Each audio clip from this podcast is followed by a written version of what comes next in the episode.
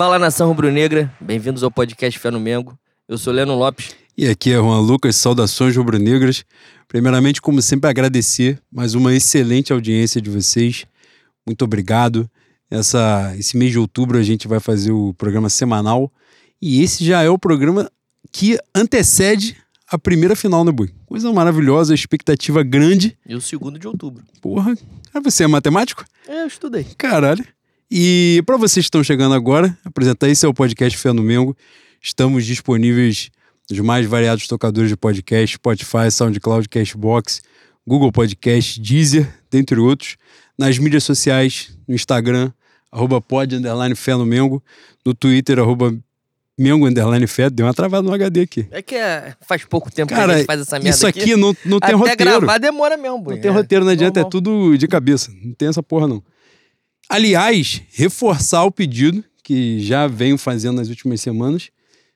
Para vocês, a gente tem um número de, de audições muito superior a- aos nossos seguidores nas mídias sociais. Então, vocês, por favor, não custa nada vocês um dever de vigilância. Vocês vão lá no perfil para ver se vocês já seguem. Porra, Se dever não de vigilância. Se não seguirem, é o espiritismo, né, boi? Pode conversar. Se você não segue, segue agora, passa a seguir, por favor. Porque aí você vai compartilhando, vai interagindo com a gente e vai ajudando a espalhar a palavra. Dito isto, começando primeiro, por óbvio, nossa publi maravilhosa, no meu Lessas Burger, o maior lanche da história da Zona Oeste da cidade do Rio de Janeiro. Você que mora aí em Bangu, Padre Miguel Realengo, Sulacap, Guaratiba, dá? Pô, pegar aquela estrada. Aí, pegar aquela estrada de, de terra que a gente pegou. Parabéns, Renan, hein? Porra! Se o Lé se entregar lá, ele entrega em qualquer lugar, tá? Pode ficar à vontade. Você vai lá no Instagram. da lua, tá, boi? Aí, coisa Quantidade fantástica. de tá? buraco que tinha ali era sacanagem. O que o Uber me amaldiçoou no sábado foi brincadeira. Foi, foi- eu fiquei feliz de não ter passado mal na festa. O que ele planejou pra mim. Aí, voltando. Você vai lá no, no Instagram, Lessas Burger, pediu. Eu não sou, não sou baú, o proprietário da, da, da instituição, dessa coisa maravilhosa que é o meu Lessas Burger, é, cantou no, no meu ouvido sábado que virá uma novidade tal qual o, o, o fraco McDonald's faz, fraco. Fo- Tacanho. É, o tacanho. O, o singelo McDonald's faz. Vem aí uma homenagem de, de Lessa para as seleções da Copa do Mundo. É, Vem uma o- coisa maravilhosa, tá? meu, meu empresário e chefe, ele no próximo mês vai fazer assim como o Juan falou, o tacanho McDonald's faz, faz e faz mal. O Lessa vai ensinar como fazer. É isso. Ele vai fazer os sanduíches é, cada dia, um sanduíche de uma seleção. Espero que ele tenha a decência de não fazer do Catar, né? Por todas as notícias que eu acredito que você já tenham ciência. E Ai, caralho. mas. Ah, Lessa! Pô, meteu um Mac Itália, né? Que não tá na Copa, mas é A bom. Itália, a Itália fez o favor de perder pra Macedônia? Sim. Exato. Merece que a gente lembre? Não. Mas, porra, às vezes eles acertam. Quando eles não estão falando de política, de extrema-direita, de Mussolini, né, vestindo camisa negra, fazendo saudação nazista, eles já acertam, de vez em quando. Mas, porra, um Mac Itália pra gente ficar feliz, por favor. É isso. Aí você vai lá no Instagram, fez o pedido no final, o cupom Fé no Mengo, ganha aquele descontinho maneiro. Nosso momento Xuxa Caprichoso do Carnaval, o último fez sucesso, né? E Porra. você, você que é um- uma estrela Eu da sou. rede Eu social, sou esplendoroso. é, você apareceu emocionado, não foi pra menos também, justiça seja feita, né? Mandar mais um beijo pra dona Carmen, mandar um beijo pra família toda, porque todo mundo chegou junto lá no, nos comentários da, da nossa publicação no Instagram, né? O Uhum. filho do Jackson, me, me perdoe porque eu esqueci o nome, mas estava lá no- nos comentários. É, a galera seguiu a gente, né? uma galera nova seguindo a gente também no Instagram lá, a gente ficou super feliz. E nesse momento, primeiro mandar um beijo pro Gabriel. É isso, boi? O Gabriel, que estava com a gente no casamento sábado e agradeceu presencialmente a figura humana de Juan Lucas, que ele muito ama. E eu vou deixar pra você falar cara, de ele, Gabriel. ele meteu essa bronca de. Essa abordagem que vem do nada, cara, assusta. Entendeu? Assusta porque eu sempre espero o pior. Eu fui moldado na vida assim, a esperar o pior. Ele veio me abordar e eu falei, pô, agora, agora eu perdi. A Em- pior em abordagem- Guaratiba eu não tenho pra onde voltar. A pior abordagem foi aquele do, do maluco no site. Aquele ali, eu, eu perguntei, falei, pô, você não vai me dar um tiro agora não. né? É, Antes do jogo, tem meia hora pro jogo. Deixa passar. é isso. O Gabriel falou que ouve a gente no 383 de manhã, mandar um beijo pra ele. E segundo Pedro Gaspar, inclusive, deixou um, um belíssimo presente na, na gravata do noivo. Estudou, né? Estudou, forte, tem tá condição, tá forte. forte. Deixou um presente pro nosso Renan. Mandar um beijo também, hoje de aniversário, pro Felipe Carvalho, não é isso? Felipe Carvalho, nosso ouvinte, disse que nos ouve desde o sexto episódio. É um antigo. É É um antigo, maníaco velha guarda também. do Flamengo. É, e mandar um beijo pro nosso querido, nosso camarada Hudson, que é lá do Samba da Volta, que aniversaria hoje, perdão de Kakifuri. Hoje, dia. Que dia é hoje? Não sei, dia 10. Hoje é dia 10 de outubro. Parabéns pro nosso Hudson. Um beijo, querido.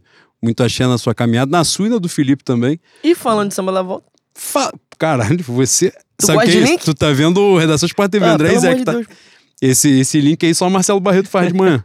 Samba da Volta nesse domingo, agora dia 16, Rua da Constituição 54, Espaço Luiz Gama, entrada colaborativa a partir de R$ reais, três da tarde. Samba da Volta dispensa, a gente fez aqui, né? Eu falei, falei pro nosso Babalorixá Igor Trindade, falei, boi, tem Samba da Volta domingo? A gente pode falar? Ah, pode. Porra, como se eles precisassem da nossa mídia, né? É isso. o samba mais estourado da cidade do Rio de Janeiro, depois do Renascença, com a diferença que o Renascença cobra 50 reais pra entrar. E isso faz bastante diferença no é orçamento mais do trabalhador. É isso. Dito isto, boi, na pauta a gente começa o Campeonato Brasileiro para aquecer a musculatura. Nesse campeonato, inclusive, estamos começando a gravação agora depois das nove da noite. O Palmeiras empatou com o Atlético Goianiense, então ele não tem condição de empatar com a pontuação do Flamengo de Jorge Jesus, que é para botar as coisas nos seus devidos lugares. Graças Pode ganhar o campeonato? Pode, mas para por aí. E acabou. É isso. O que foi diferente foi diferente e, e o que vai ficar na lembrança é isso. Dito isto, a gente fala dos últimos dois jogos do Flamengo no Campeonato Brasileiro, o empate contra o Inter em casa, vitória contra o Cuiabá fora de casa, com um time que nem o treinador viajou pro jogo, né? Deu toda a importância pro que o confronto merecia. Mas, obviamente, falaremos bastante do início da disputa dessa final da Copa do Brasil, jogo de ida, próxima quarta-feira, Flamengo e Corinthians em São Paulo. É, a busca pelo tetracampeonato da Copa do Brasil. Por fim, obviamente, falaremos na nossa maravilhosa pauta dos ouvintes. Boi, dito isto, oito minutos de absolutamente nada, começamos o nosso programa. Campeonato Brasileiro, no jogo contra o Internacional, a gente falou aqui, né, eu perguntei pra você, dá pra fazer seis pontos? Você é o mínimo, né? é óbvio, a gente não fez. Se é o mínimo, a gente faz sempre menos Mas que o mínimo. quarta-feira, é, esse jogo de quarta-feira, o Flamengo também teve um azar do caralho. Mais uma vez aconteceu a, a, a, máxima do, do goleiro que não agarra porra nenhuma nunca jogar contra a gente e pegar pra caceta. Né? O Cleiton ameaçou fazer isso mais uma vez naquele Flamengo Bragantino no primeiro tempo. E agora o, o goleiro do Inter com o nome de Pokémon pegou pra caceta, impediu que a gente vencesse a porra do jogo.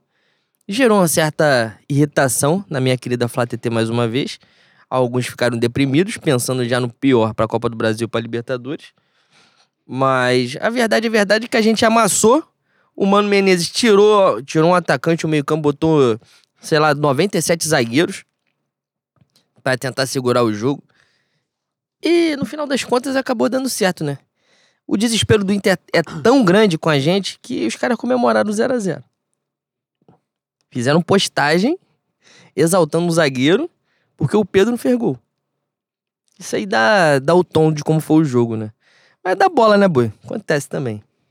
Mas, no geral, uma coisa que foi muito falada no dia do Flamengo e Inter foi uma parada que também se trabalhou muito no, no jogo do Flamengo Bragantino, que é exatamente a possibilidade de treinar, vamos dizer assim, um ataque contra a defesa que a chance é gigantesca de rolar na final da Libertadores em jogo único, né? Contra o. Corinthians eu acho meio, acho meio difícil que seja assim um ataque contra a defesa. Mas contra o Atlético Paranaense, acho não só possível como provável. E... Boi, eu não sei qual é a tua visão sobre a parada. Primeiro, né, se deu certo, se dava para aproveitar, se deu para aproveitar essas duas situações aí. Mas é, eu vi depois do jogo do Inter, o pessoal assim, pô, o Flamengo não conseguiu furar a retranca. Mas furar retranca é o quê? Fazer gol? Porque pra mim, furar retranca é, é criar chance. verdade. a bola entrar ou não depende de uma porrada de, de variável. Porque o Flamengo criou pra cacete contra, o- contra o Internacional, né? O Pedro chega a perder um gol sem goleiro, né? Eu acho que o, o ponto, o ponto mais preocupante desse jogo contra o Internacional e que a gente já vinha falando há algum tempo, se eu não me engano, é, é a, a diferença do Flamengo com a bola e o Flamengo sem a bola, né? O Flamengo sem a bola nesse jogo de quarta-feira com os titulares foi preocupante pra caceta. Uma displicência do cacete, uma, uma distância pra marcar. É, a gente chegou a postar até a, a mesma pauta, né? Eu espero, espero que seja uma preocupação para não se machucar, né? Uma um zelo pelas finais. O Flamengo institucionalmente já cagou pro Campeonato Brasileiro, largou essa porra de mão. Então, nossos queridos jogadores estão tentando se poupar. Mas com a bola o Flamengo criou. A gente infelizmente, aliás, essa é a graça do futebol, né, Bui? Futebol só é o esporte mais apaixonante do mundo, porque o time mais fraco, o time que está sendo pressionado, ele tem a chance de não perder. Isso não acontece no basquete, isso não acontece no vôlei, não acontece em lugar nenhum. E mais uma vez a gente teve a infelicidade de criar pra caralho, assim como nos últimos Fla-Flus, que a gente cria pra caceta e, e perde. Esse jogo contra o, contra o Internacional foi, foi mais ou menos essa tônica aí. Espero, volto a dizer, espero que o Flamengo não faça essa porra quarta-feira, não faça essa porra dia 19, não faça essa porra dia 29 e a gente saia campeão. Entre, entre pra jogar de verdade, né, Bui? Chegou o momento da gente decidir um ano.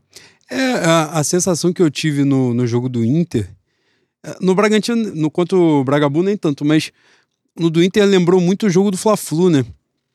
E o Flamengo chegou em determinado momento que, e, na verdade, assim, em momento algum faltou vontade ao time, o time jogou de forma displicente, mas é, é, virou afobação, né?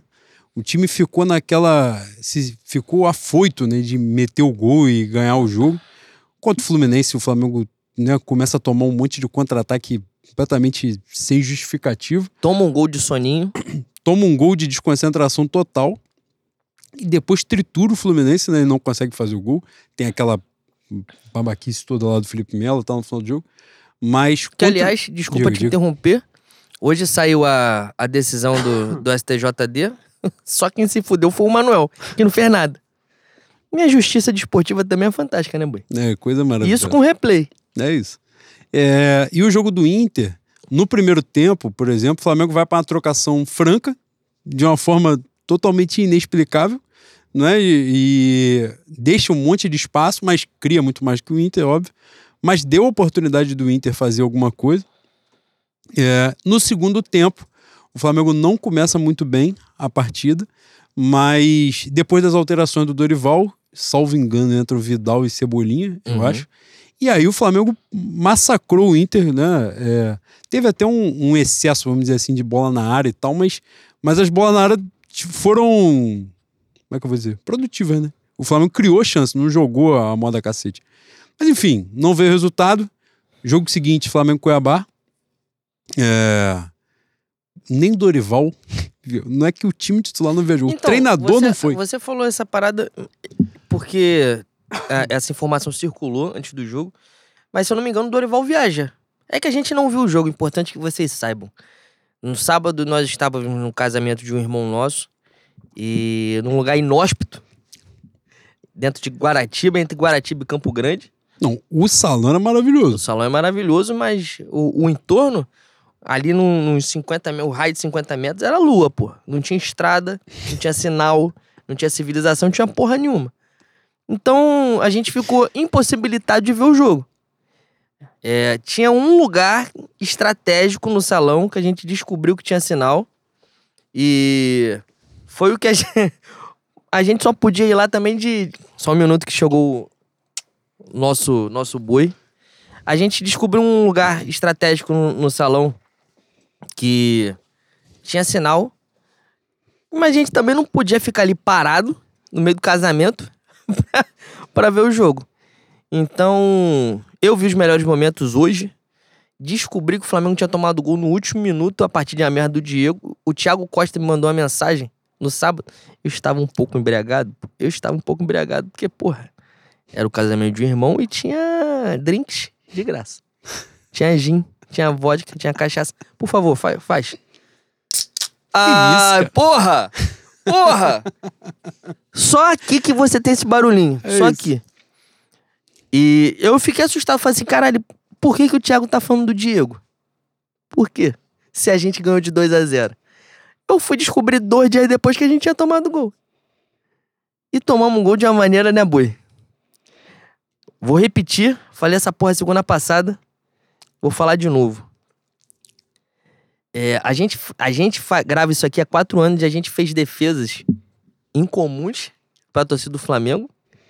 A gente defendeu o Renê, a gente defendeu o Arão, a gente defendeu o Diego durante muito tempo. Muito embora também a gente já tenha falado, a, já tenha falado, não, já vem falando há bastante tempo sobre a importância de o Flamengo aprender a encerrar ciclos. E o Diego é, é o maior expoente disso. Caralho, ele não tem condição física de jogar. Aliás, está chegando um ponto de ser uma, uma, uma condição cognitiva mesmo. Também. Ele, ele é incapaz de pensar e fazer o certo. Quando o cara pensa em fazer o certo e o corpo não acompanha, você vê. O Diego pensa errado. Pensa errado. Aí fudeu, pô. Se você pensa, pensa errado e o teu corpo não acompanha, tu vai fazer duas vezes a merda. E chegou nesse ponto. Não precisava disso. É um cara que está na história do Flamengo, quer queira, quer não, embora ele tenha é, muita oposição na torcida, por N razões. Foi o cara do passe pro gol da virada do- de, de 2019. Foi um cara importantíssimo na arrancada de 2020, né? Tanto ele como o Arão se reinventaram na reta final daquele campeonato brasileiro. Mas, porra, bicho, não dá, né? Hoje o menino enxaqueca, que eu me recuso a falar o nome dele, falou na, na Jovem Clã que o Flamengo tem uma panela. E citou o nome do Diego Ribas como um desses caras. E o exemplo que ele deu foi o Flamengo Internacional de 2020, que o, um gaúcho psicopata deu um milhão pra pagar a liberação pro Rodinei jogar. Rodinei falha num dos gols e depois dá uma porrada em alguém, pisa o tornozelo de alguém é expulso. E se eu não me engano, o Felipe Luiz vai num podcast e fala que ele e o Diego conversaram com o árbitro pra não dar o vermelho pro Rodinei, que eles gostavam muito do Rodinei. E aí o menino enxaqueca começa a dissertar e evoluir o papo sobre a panela do Flamengo. Não vou entrar nesse mérito, mas a grande questão é: hoje ele é escalado por realmente ter uma força, entre aspas, política. né? Ele ser uma força política dos jogadores no clube. Ele fala do Paulo Souza, que o Paulo Souza foi contratado pro Flamengo para fazer uma limpa que já devia ter sido feita e os dirigentes não tiveram é, culhão de fazer. Essa é a palavra, não tiveram culhão de fazer. Botaram tudo na mão do português. Não que isso exima as merdas que o Paulo Souza fez. Mas nesse ponto, o menino Enxaqueca está coberto de razão. E o Diego continua sendo escalado por ser uma força política. É, é um cara que, nitidamente, para todo mundo que acompanha um pouco de futebol, não tem condição de jogar, mas sempre foi profissional. É um cara com uma carreira respeitável pra caceta. No Flamengo, ele é bicampeão brasileiro, campeão da Copa do Brasil, Supercopa, Recopa, Carioca, bicampeão carioca. Enfim, complicado de você bater de frente. E a gente já falou várias vezes aqui também do, da, da perspectiva que o Flamengo tem na vida do Dorival, na vida profissional do Dorival. Malandro, bandido, macaco velho dessa porra, ele não ia entrar de, de, de gaiato numa guerra com, com as lideranças da, dos jogadores, né? Só que pra gente é, é angustiante, porra. Pra gente é angustiante. É foda. Espero que nos próximos três jogos, nas próximas três decisões, o Diego não entre. Não entre. Por mais que ele seja importante pra rapaziada, por mais que ele seja um líder, não tem condição, caralho. Não tem condição. Tava falando de outra porra, a gente tá falando de, de Campeonato Brasileiro, acabei Não, falando do, do Diego. do, do Cuiabá mesmo. Na falha dele. Mas eu acabei é, né, engatando o assunto Diego porque é muito incômodo. E é incômodo, antes de mais nada, pra gente. Cara, a gente defendeu muito tempo, mano. A gente defendeu muito tempo. E. Só que chegou um momento de largar a mão também, né? Até, até essa questão de panela, né? A gente defendeu muito nesse sentido aí, porque fica um discurso. discurso meio merda, né? Um discurso lugar comum pra caceta, né? De, de criticar um jogador importante. O, a gente falou aqui num programa bastante sobre isso. Diego é o primeiro grande nome, né, que aceita vir pro Flamengo, porque antes do Diego vem o Guerreiro, mas o Guerreiro não tinha o nome internacional que o Diego tinha. O primeiro nome, né, mais forte é o Diego. Né, o Aeroflá, o primeiro é por causa do Diego, né, por causa do Guerreiro. É, e assim, o Diego tem, Diego, eu lembro que o Diego já era cotado de vir pro Flamengo 2013, 2014. Diego sempre foi o nome que viria, viria, viria, demorou um tempão para vir. É, então, assim, e um cara sempre muito profissional, né? É, o, extracampo, né? De como as coisas se. como as relações de vestiário, para quem tá de fora, sempre pareceu uma liderança positiva, vamos dizer assim, né? Um cara que se dedicou muito ao Flamengo, né? Ao máximo, mas chega um momento que sai da alçada dele. E eu acho que esse é o momento, né? Que é o cara que tem um tamanho, tem uma relevância, tem uma carreira e tal. Mas a verdade é isso, assim, o, o tempo passa, né? Pra geral. Passa para todo mundo e passou para ele também. Num cenário ali, num vestiário como o do Flamengo, hoje, se você pegar, por exemplo, né, o time de 2019, vários jogadores já saíram, né? Ainda tem alguns ali, remanescentes, claro, mas é, Diego Alves hoje já tem bem menos importância do que teve em algum momento, nem entra em campo, né, nem joga mais. É, esses nomes é um, um, ciclo encerrando, né, um ciclo muito vitorioso, que pode se encerrar, não é, de fato, com mais dois títulos muito importantes, né, principalmente a Libertadores, né, o que seria maravilhoso, não só para nós como, como torcedor, principalmente para nós, óbvio, mas para eles também, até para reconhecer, sabe, assim, que eles são nomes históricos, todos esses caras. O Diego acho que é, é o representa, né, o, o, o, resto da galera ali, né, dos ciclos que estão encerrando. Mas realmente assim, essa situação de o Diego ter que entrar, de ter que ser escalado, principalmente nisso que o Dorival o Dorival já vem nessa de priorizar as Copas muito antes de efetivamente a galera acusar que ele priorizou, né? O time reserva emplacou seis, sete vitórias consecutivas, né? E nessa aí o Diego jogava direto, direto, jogou em várias partidas. Quando não entrava como titular, entrava durante o jogo. O Dorival nitidamente deu essa importância, né? Recolocou o Diego é, como um nome importante no, no elenco dentro de campo e não só respaldando a, a liderança dele extra-campo, mas bateu no teto, né? E essa questão dele, do desempenho, é, ela tem afetado diretamente a própria relação com a torcida, né? De desgaste, é, já foi vaiado, não é? No Maracanã. E, e, e, é isso, quando a gente vê determinados nomes é, passando por determinadas situações, né? A gente sempre pensa na, precisa disso, né? Tinha necessidade disso e em alguns momentos e tal a torcida, né, tem alguma injustiça no, no Fla-Flu. É claro, são situações pontuais e tal. Tinha gente querendo vaiar o Gabigol e logo depois a própria torcida vai a quem queria vaiar e o negócio já acaba. Mas situações como a do Diego, por exemplo, de erros né, recorrentes e tal, aí fica assim, porra, não precisa. O próprio cara não precisa disso. Ele mesmo pode falar, não, em vez de me prestigiar, me botar em campo, pode me deixar aqui mesmo. Já, só de eu participar, de eu estar nesse vestiário aqui já é o suficiente. De alguma forma, parece que eu, o, foi o papel que o Diego Alves aceitou, né? É, levar nesse, nesse final de carreira, ainda que ele não encerre a carreira no Flamengo, mas né, não vai durar muito mais tempo é, como jogador profissional, mas em silêncio aceitou participar, né? Nesse momento que já é histórico, né, na carreira de não é qualquer jogador que chega numa circunstância de poder ganhar a Copa do Brasil e Libertadores, né, de já ter vencido dois brasileiros e tal num ciclo histórico desse.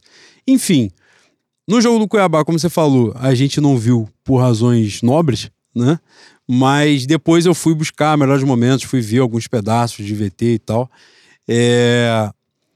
Parece, não é, que o Cebolinha correspondeu bem no, no jogo. E o Varela também, né? O Varela parece que não, não produziu muito no ataque, mas foi seguro né, na defesa e tal. É, Matheus França parece que jogou bem. No, no pós-jogo do Inter, eu Não, não esculachei ele, pelo amor de Deus, que ele é uma joia maravilhosa, fantástica, sim. um talento. Você esculachou assim.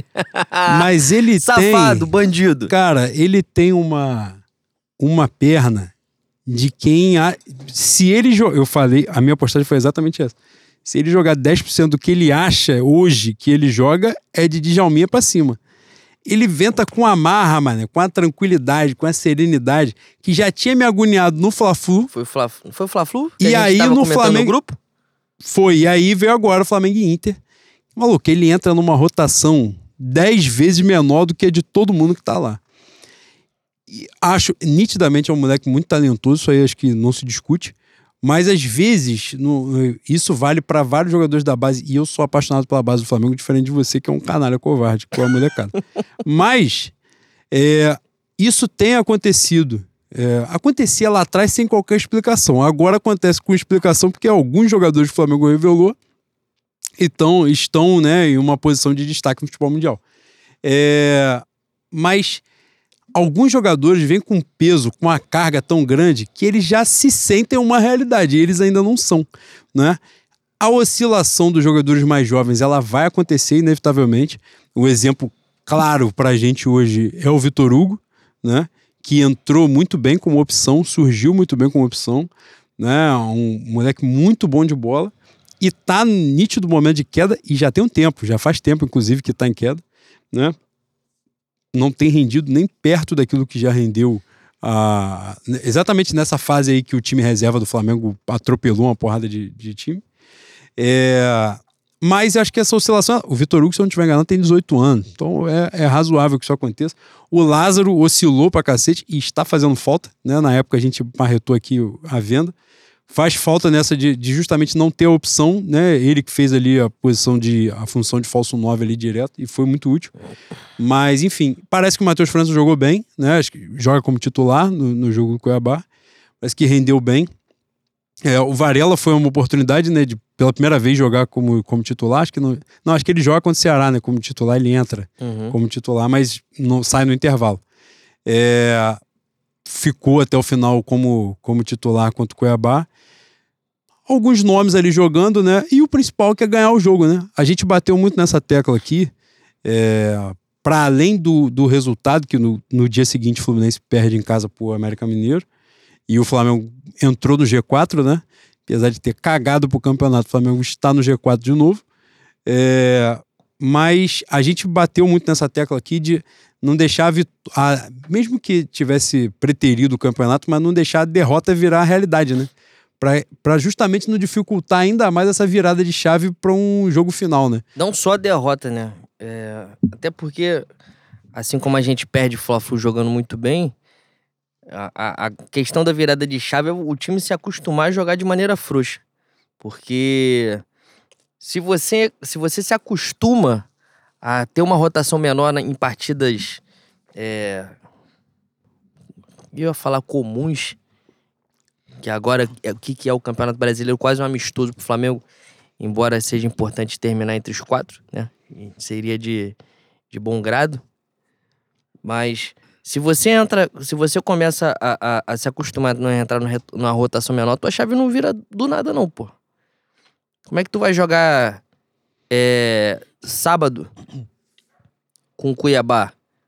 Isso não é nem um bom exemplo, porque o Flamengo não entrou com o time titular, né? Mas se você joga quarta-feira e sábado contra a Inter, contra o Cuiabá, na rotação menor, como é que você vai eh, chegar na Arena Itaquera contra o Corinthians?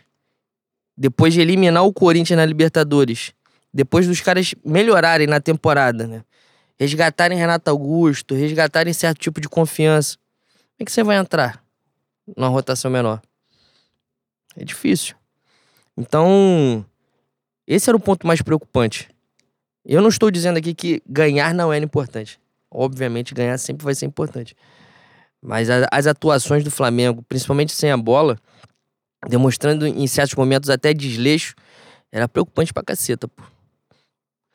É, futebol, eu acho que não só futebol, esporte profissional, os caras treinam pra ter reações é, automáticas, né?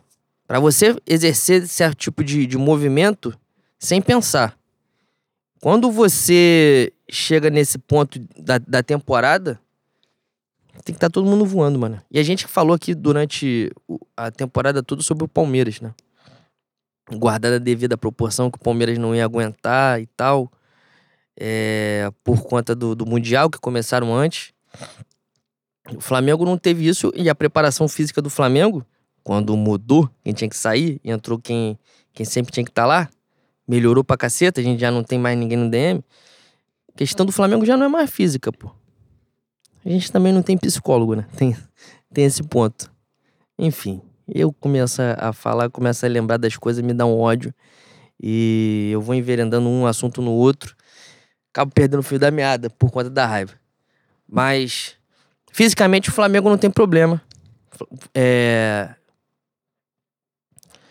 Grande questão hoje é só mental mesmo, mano. É foco.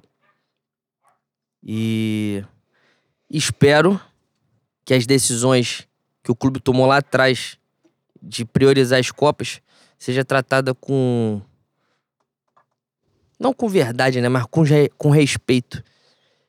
Dorival, a gente falou isso várias vezes aqui. O Dorival re- botou, re- repostou, repostou não, né? Botou o Flamengo de novo na temporada. A gente várias vezes falou sobre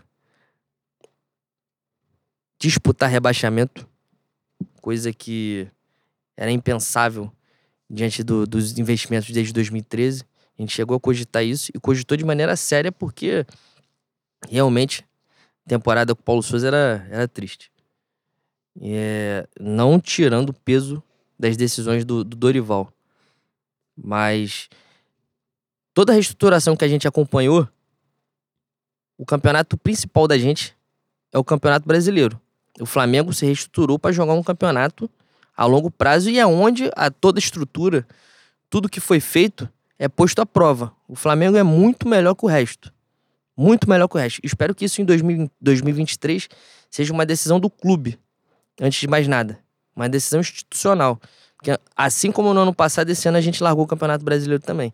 E colocar a nossa temporada na mão de duas, duas decisões de, de Copa, por mais que a Copa do Brasil tenha 180 minutos, é, é complicado, né? É complicado.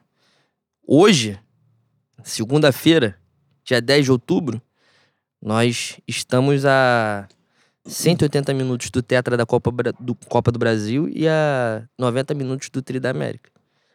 E aí trata aquele negócio que a gente não gosta de chamar de esperança, né? Hoje a esperança é de ser um dos maiores anos da história do Flamengo. Em três semanas. E se perder os dois? Foda, né? É um, é um, é um, é um ano frustrante. É um ano frustrante e a gente começa a culpar o quê? Começa a culpar a escolha de Paulo Souza, a escolha da, da instituição de largar o Campeonato Brasileiro. Não faz sentido. Não faz sentido. Chegar em final é bom pra caralho. É... Se Deus quiser, a gente vai ganhar. Mas priorizar. Não, não que priorizar as Copas seja errado, mas você largar de mão o Campeonato Brasileiro, que é o campeonato onde naturalmente a gente vai, vai prevalecer a nossa força, é muita burrice. Muita burrice. É, a gente vai ser campeão, se Deus quiser, a gente merece. Não só o Flamengo, mas a nação merece. Nação, quando eu tô falando nação, nação brasileira, porque a maioria é nossa mesmo. Somos todos menos alguns. É, mas, enfim. Espero que a gente consiga nossa, nosso tento. E ano que vem a, a- diretoria, a instituição mude, mude o foco. Foi?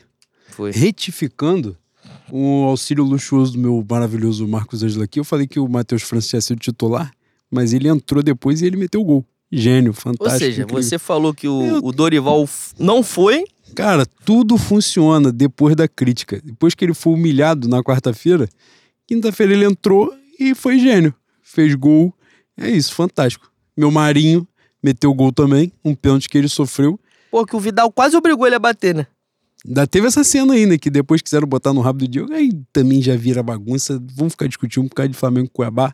A galera já se perdeu também. Isso é a ansiedade pré-final. Isso faz parte, tem que ser compreendido Sabe quem momento. quase fez gol? O PP. Tu sentiu saudade quando vê, vê dos melhores momentos? Odioso. O Ju- E depois que. Caralho, eu ia enveredar pra outro lugar aqui que não tem nada a ver. Mas teve uma época aí que ele meteu um- uma postagem tipo o meu ex-atleta Pedrinho, que é uma postagem de, de Deus versus Diabo, uma Puta coisa que assim. E só corrobora tudo aquilo que a gente sente pelo ser humano, né? É isso. Mas tá lá no lugar dele, que é no Cuiabá mesmo, que é longe do Flamengo, que é importante. É, pra gente passar pro que realmente importa, próximo jogo, Flamengo Atlético Mineiro, sábado no Maracanã, 8h30. Flamengo está cagando para o campeonato? Sim. Mas dever institucional de massacrar o Atlético Mineiro em toda e qualquer oportunidade, não é isso, Boi? Não tem muito mistério, não tem muito pra onde caminhar. É isso. é isso. Eu, durante o ano, falei bastante sobre Flamengo Atlético Mineiro, Flamengo Atlético Mineiro e Flamengo e Minas Gerais, né? Minas Gerais e Sociedade. É verdade. Então, já gastei muita saliva com, esse, com essa pauta aí. Espero que, que a gente ganhe. Vamos jogar com o time reserva? Vamos jogar com o time reserva. Ou não, né, Bui? Vai que acontece um milagre de Itaquera. Um 4x0. Um Flamengo e Vélez. Um baile. É, exatamente. Aí bota o titular mesmo pra, porra, pincelar a piroca murcha na cara deles, que eles merecem. Estão voltando pro lugar que eles estão acostumados, que é um umbral do futebol. Umbral não, que o Atlético Mineiro, que o Atlético Mineiro merece, ainda não veio. É, vai ver. Muito em breve. É mesmo, Boi. Vai vir, vai vir. Boi. Enfim, sábado, Diga. 8h30. 3x0 no Atlético Mineiro. Pra pra esticar a gente- musculatura. Exatamente. É isso aí. É isso. Vamos falar do, do que realmente importa. Que, tu vê, o brasileiro não importa. A gente tá falando meia hora dessa porra. Imagina daquilo que realmente importa. Não, mas a gente não vai se alongar muito e encher o saco de vocês, não. Mas vamos falar do que do que nos trouxe aqui, né, Boi? Do que nos fez fazer a promessa dos, dos programas semanais. Dia 12, Dia das Crianças, dia maravilhoso. É, se inicia a disputa da final da Copa do Brasil. Flamengo e Corinthians. O Flamengo que conseguiu essa proeza, não é de na final da Copa do Brasil enfrentar quem ele tinha eliminado na Libertadores e na final da Libertadores enfrentar quem ele tinha eliminado na Copa do Brasil. Fantástico, é pegar os dois adversários na final querendo revanche. É um, um espetáculo incrível. É, e a gente começa em São Paulo, é, jogo de ida, assim como foi na Libertadores, né? Primeiro jogo fora e decidindo em casa. É, Flamengo e Corinthians. Primeiro, Boi, falar o, o basicão, né, dos... Uma final grande pra caceta, né? Uma final... A final que, que mamãe Vênus Platinada deseja, né? Sempre, né? Um Flamengo e Corinthians numa disputa de, de campeonato nacional é o que Mamãe Globo almeja em toda a temporada, mas que apenas dessa vez aconteceu. Menino né? Chaqueca falou que é muito mais importante pro Corinthians que pro Flamengo, Boi. O que, que você acha disso? Pô, cara, e... não, se ele for botar na prateleira que é- o Flamengo ainda joga a final da Libertadores da América, beleza, mas, porra, irmão, pelo amor de Deus, eu tô puta até hoje que eu perdi a estadual pro Fluminense, mano. Isso. Tu imagina a Copa do Brasil pro Corinthians, pelo amor de Deus. Assim, eu acho que guardada a devida proporção da, é, em relação à melhora dos caras, a gente ainda é franco favorito. E a chance, a chance da gente terminar a final lá é grande. Se jogar, é isso que eu tava falando aqui, se jogar com a chavinha virada, tratar a decisão como decisão, sem entrar de salto alto, jogar todo mundo focado, é pra dia 19 tá todo mundo embriagado às 9 horas, às 9 e meia, perguntando às 11 quanto é que foi o jogo. É mesmo, boy. É, porra, boi. Todo respeito a- a Renata Augusta, a Euro Alberto, a Roger Guedes, a Cássio, o grande rubro-negro Cássio, que eu espero que tenha recebido medalha, um bicho, pela, pelo Campeonato Brasileiro de 2020. Especialmente pela final, né? Pelo jogo Exatamente. final contra o Inter. Não meteu que não vai jogar, porque, ah, não, tô com o dedo machucado. Vai jogar. Ele vai jogar. Não, todo vai, mundo- hoje já confirmou Todo que vai mundo jogar. sabe que ele vai jogar. Mas todo respeito a, a, a essa instituição copeira que se acostumou a ganhar Corinthians, porra, não tem comparação, né, Bui? Não tem comparação. Fiz essa graça contra o São Paulo, fiz essa graça contra o Vélez, vou voltar a fazer nas finais. Mas não é por superstição. Não é por superstição, porque eu odeio isso. Ah, tá. Caralho. Boi, a gente tem que se acostumar. A gente tem que se acostumar. Isso é torcida. Antes a gente fazia de basófia, né? De graça.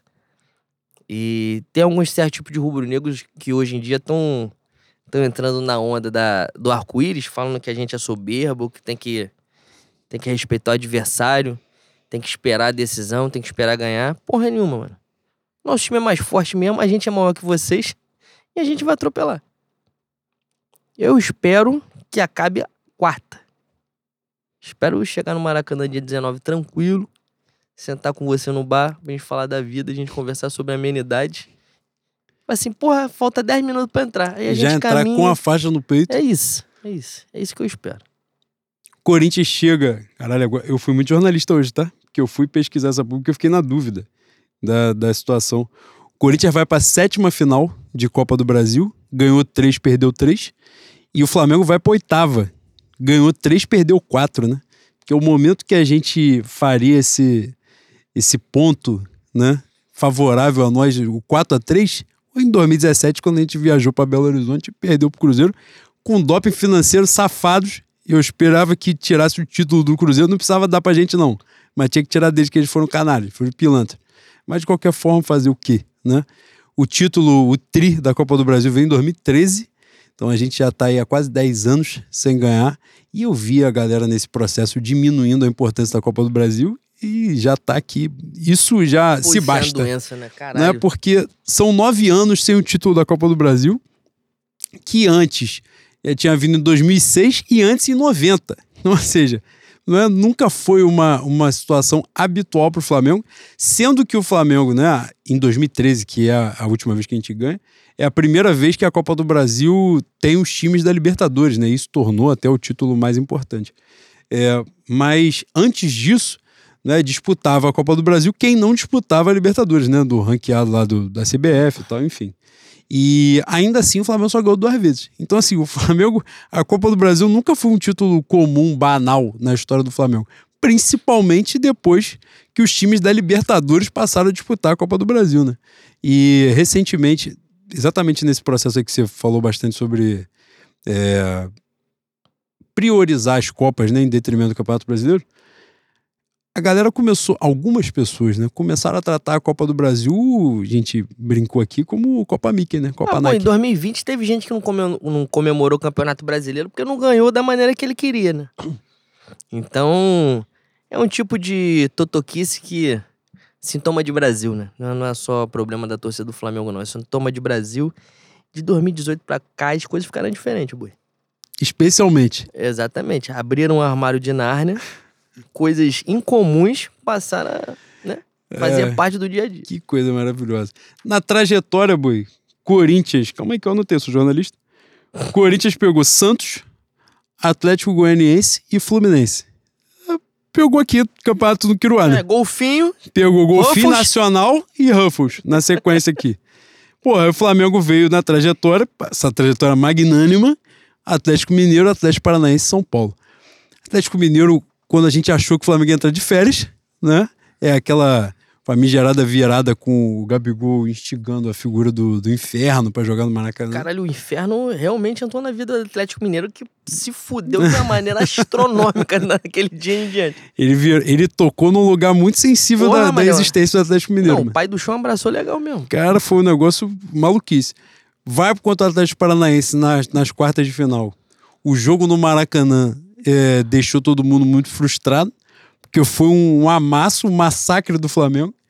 E o jogo terminou 0 a 0 As pessoas exaltando o Luiz Felipe Scolari pela proeza dele de tomar 22 finalizações e não sofrer um gol, que aparentemente foi um mérito dele, né? Ele deixar o time finalizar 22 vezes e não tomar gol. É, e o Flamengo vai buscar a classificação na Arena da Baixada com um gol de bicicleta do Pedro, né? E na semifinal, Flamengo e São Paulo, o jogo de ida, né? Um jogo provavelmente o jogo mais difícil desses aí, né, que a gente elencou na, na trajetória. Ganhamos no manto do mistério esse. O São Paulo faz uma partida muito boa, o Flamengo ganha o jogo por 3 a 1 consegue vencer. Aí o jogo no Maracanã já foi em outra circunstância, né? São Paulo ia disputar já a final da Sul-Americana e tal, não sei o que, já veio uma outra vibração. Também, né, teve a Rogério Ceni teve a decência de não pensar em vir para dentro do Flamengo no Maracanã com dois gols de desvantagem, que ele poderia sair com a sacola lotada, abarrotada de, de, de bola na rede. E aí perdeu de 1 a 0 ficou bom para todo mundo. Flamengo classificado, torcida feliz que ganhou mais um jogo. E, e ele não foi humilhado no confronto. Chegamos à final contra o Corinthians. É, Corinthians que a gente enfrentou na Libertadores. Né? Um jogo, em qualquer circunstância, um Flamengo Corinthians é um jogo difícil, né? Pelos times que entram em campo, né? Pela história que entra em campo. Mas o confronto da Libertadores foi muito sintomático, né? Porque o Flamengo vai para São Paulo, faz 2 a 0 poderia ter feito 3 4 poderia ter matado de alguma forma até mata o confronto em São Paulo, né? Fica aquela coisa não, vamos ver, porque no Maracanã, de repente, uma partida porra maravilhosa, porque o América do México. As pessoas ficam citando o mesmo exemplo por 20 anos, é exatamente porque ele é uma exceção. Né? Então, assim, porra, ele não é a regra. E o confronto já estava definido lá, poderia ter. Tem o, se eu não estiver enganado, Cebolinha tem a chance de fazer 3 a 0 não faz. Vitor Hugo perde um. É o Vitor Hugo, é Vitor Hugo, desculpa. Não, não foi os o dois Cebolinha. perderam. É, mas, Cebolinha mas tem um. um, Vitor Hugo perde Acho que o. Vitor Hugo é o mais, é o mais claro. Não, o do Vitor Hugo é na cara do Cássio ele recua a bola. E chamou muita atenção, né? A, a discrepância dos times naquele confronto ali, porque o Flamengo com Dorival, que é uma trajetória, né? Se, se Deus quiser, na, na luz dos guias espirituais, o Flamengo ganhando os dois Caralho, títulos. Laíla. Deu passagem? Porra. Deu passagem? Pegou o recado? Não, eu quase, quase prostei É. a mão aqui pra fazer. Vou fluidificar essa água aqui, que você vai chamar o guia de luz. Quando eu falar a assim, gente vai- encosta no chão. a Pode, pode vai- encostar no chão quando eu A estiver gente falando. vai distribuir essa água pra quem tá presente aqui no estúdio. Agora, ninguém imaginava, depois dos dois títulos, quando o Dorival Júnior ocupou o lugar de, de Adenor Bach na seleção brasileira, quem vai dizer que em janeiro de 22, Dorival seria campeão da Libertadores e terminaria o ano na seleção brasileira? Ninguém. Coisa fantástica. E aí o Flamengo vai pegar o Corinthians com o europeu, o europeu de maior nome, né, dos, dos que estavam aqui. E o Flamengo simplesmente não tomou conhecimento do Corinthians em, em Não tomou algum. conhecimento ao ponto do maluco falar assim, porra, acabei de descobrir que o que meu, meu time pratica não é o futebol. Não, teve Ele- isso, né? Foi tão sintomático que ele fala na coletiva, né? Que assim, a gente não disputa o mesmo campeonato. Exatamente. Que também é, um, é um- um- uma falta de tato que o português geneticamente tem, né, Bui? Abel Ferreira faz essa porra, o Vitor Pereira faz isso, o Jesus não fez porque perdeu pouco.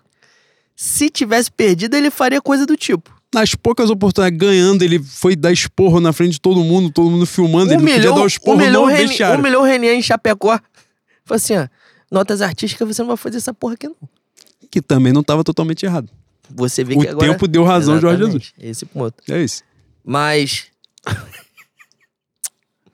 Cara, a gente tem que parar com esse tipo Mas de. é verdade, A cara. gente tem que parar com esse tipo de coisa. Tu vê, burro. Aí, assim, além de que a gente roubou o Real Madrid, roubou o Real Madrid, joga nada. Vamos ser sinceros, joga porra nenhuma. Cara, Mas ano burro. que, vem, ano que vem ele tá aqui, a gente vai ter que reconsiderar tudo, toda essa fala. Vou falar na boa, na boa mesmo. Tu vai, vai ser o maior reforço do Grêmio pra Série A no ano que vem. Caralho, muito fraco da bola, muito fraco. Agora, pra gente não, não perder aqui o raciocínio. Aquele confronto da Libertadores chamou muita atenção exatamente por isso, né? Porque se esperava um confronto, muito embora o Flamengo, né, no papel fosse favorito e tal no, no, no duelo, mas a discrepância foi muito grande, né? Né? Nem no jogo de São Paulo a, a- a- o, o- o Corinthians chegou a efetivamente levar perigo ao Flamengo. E como a gente tá- você esteve né, em loco no jogo de ida da Libertadores, o Flamengo poderia ter feito 3, 4, poderia ter, ter passado o carro e ter definido o confronto lá. Vai pro Maracanã, o Corinthians tem 20 minutos de muita disposição e com 25 minutos o Corinthians morreu, acabou o confronto. Poderia ter tomado outra chuva também de, de- no, no- nos espaços que deu. É, isso chamou atenção. O Corinthians de agora já aparece num outro momento, né, Boi? Um, um time mais bem definido. Tem o Yuri Alberto mais. Na época teve isso, né? O Yuri Alberto não tinha feito gol, né? Tinha 7, 8 jogos pelo Corinthians, não tinha marcado gol nenhum. E ele passa os dois jogos, não faz gol, que é normalmente uma proeza que o Flamengo gosta de fazer. Deixar o jogador estrear, né? Meter o primeiro gol em cima do Flamengo. E hoje o Yuri Alberto já mais entrosado. Renato Augusto, como a gente falou, volta ao time do Corinthians no jogo de, de, de volta no Maracanã, né? No, no segundo jogo. Agora já tá aí como titular há um tempo, o time parece ter se arrumado. O Corinthians está na frente do Flamengo no Campeonato Brasileiro. O Corinthians é o terceiro lugar, né? é, o- Uhum. é o logo da frente. E qual é a sua expectativa para o que vem por aí agora? Que é pela essa disputa que começa na quarta-feira. Surra. Espero surra. É mesmo. Cara, é, é, o Corinthians jogava abaixo do que o elenco é, pro- pode proporcionar. Melhorou um pouco. Mas a diferença é, é- é gritante, né? A diferença é gritante. E se o Cássio não jogasse, ia ser brincadeira. Porque o jogo, o jogo de São Paulo, o jogo de Itaquera da Libertadores, o que o Cássio jogou foi sacanagem. Não foi um 5x0, 4x0, porque ele é, ele é fantástico mesmo. Ele é um dos maiores da história, não só do Corinthians, é o maior da história. Mas ele é um dos maiores da história do, do futebol brasileiro, ao ponto de dar um título pra gente. Esse é o caso. Boi, é. E deu título pra outro time. Tão bom que ele é, ele não Ele deu é título nem só ele é pro time dele. Ele é gênio. Mas, cara, é aquilo que eu, eu tava falando há, há pouco. A gente, como torcedor, tem que se acostumar a essa posição e a instituição também. A diferença é grande, pô. Não é que o Corinthians não tem qualidade, mas, porra, por mais que o Flamengo esteja mal no dia, coletivamente, a gente vai ter Everton Ribeiro, a gente vai ter Rascaeta, a gente vai ter Pedro, a gente vai ter Gabigol, a gente vai ter Rodinei, gênio da bola. Mentira. Rodinei hoje saiu no, na- no mundo rubro-negro, no coluna do Fla. Pode ser reserva pra entrar o grande Mateuzinho, outro craque da lateral direita. Craque o Flamengo faz em casa, né, boi? Diferente, não tem jeito. Mas a diferença é muito grande, boi. A diferença é muito grande, mano. Não tem jeito.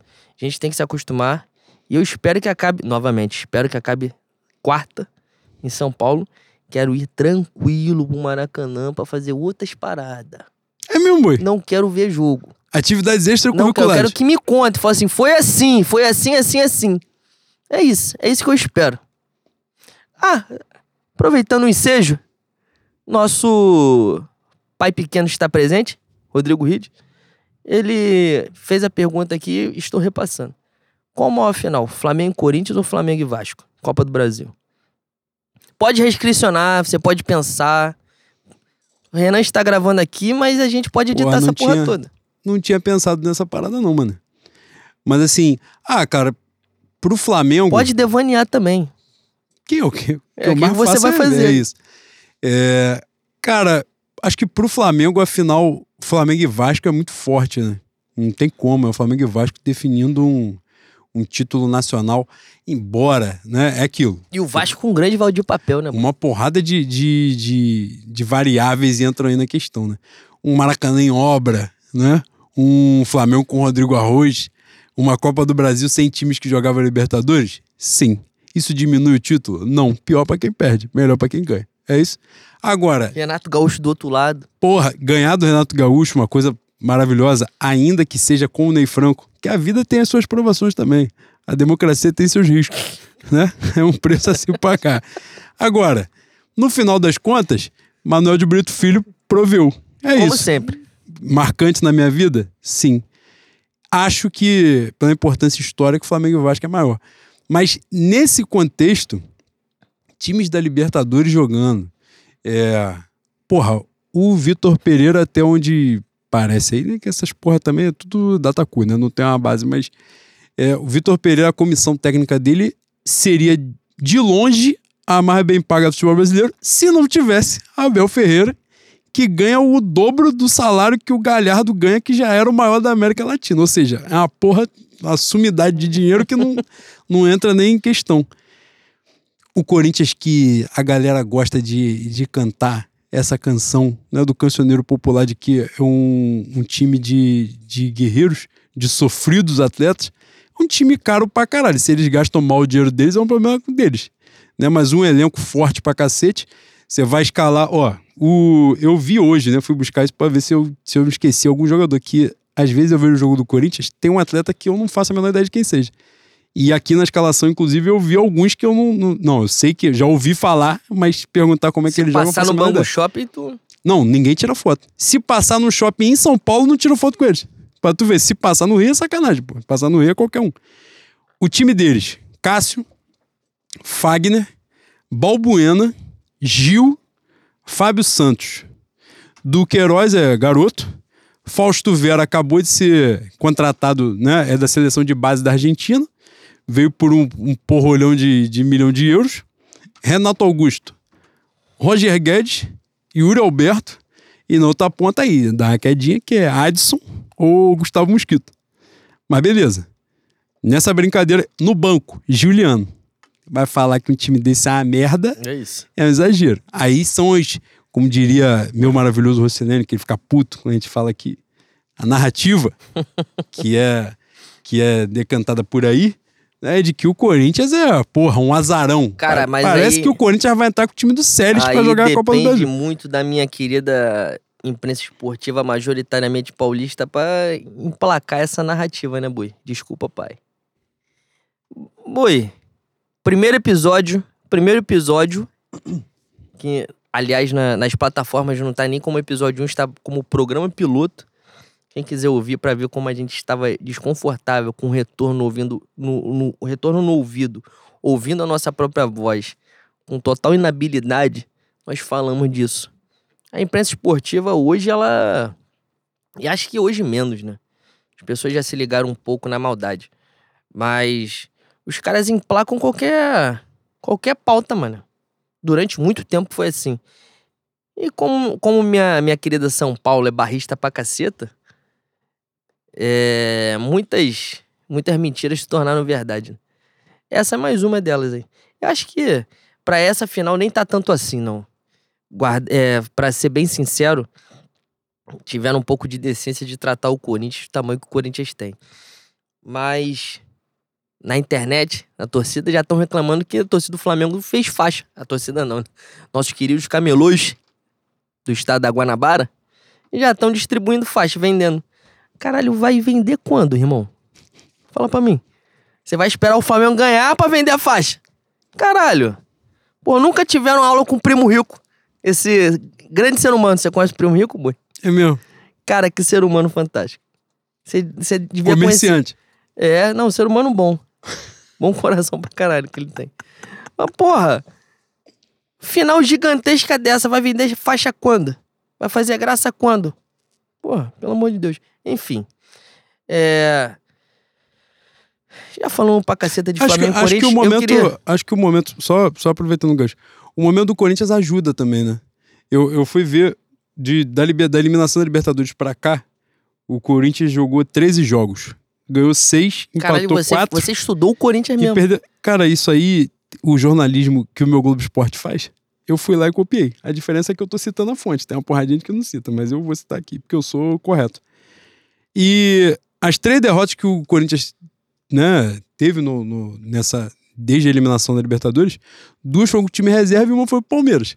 Que uma derrota que eu fiquei bastante puto, inclusive, me fez lembrar agora.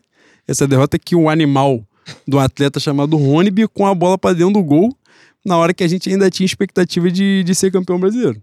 Aquele jogo ali foi a prova pra mim de que ia tudo de ralo.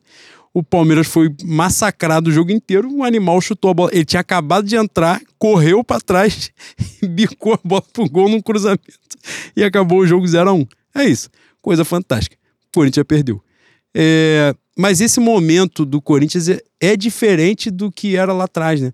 Lá atrás o Corinthians vinha sendo muito amassado, né? Porque o time é exatamente isso, né? Rendia bem menos do que Ah, pô, poderia. Mas se- segunda passada também perderam por. Perderam não, né? Deixaram de ganhar do Juventude, que é isso que acontece quando você não ganha do Juventude. Por mais que o jogo tenha sido em Caxias do Sul. Caralho, Uma terra boa. terra boa pra caralho. Terra amiga de Wakanda, boi. É mesmo? Amo muito, amo muito.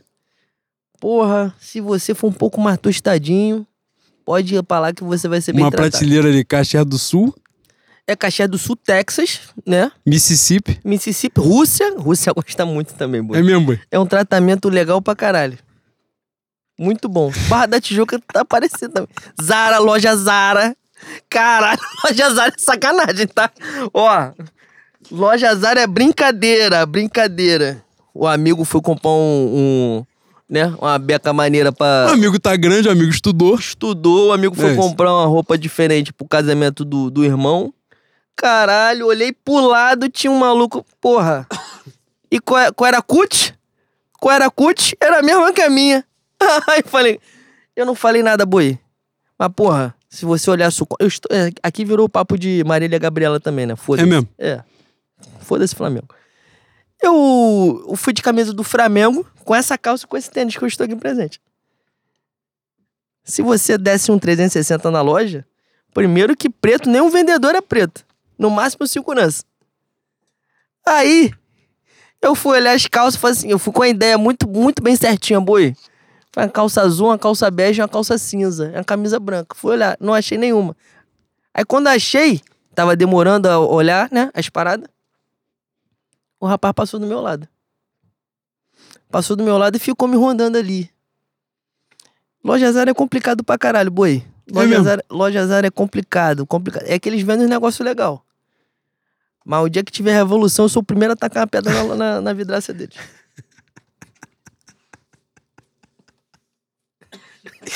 Aí, que parada, mano. Eu desabafei, desabafei. Cara, Tirei do meu coração, desentalou. A gente vai de ralo muito rápido. 2023 a gente não abre Tomara, porra desse tomara, programa. tomara. Ai, cara.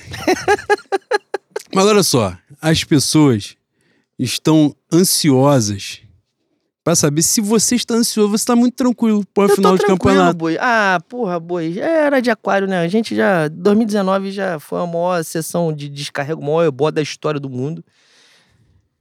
E a gente falou isso várias vezes sobre, né?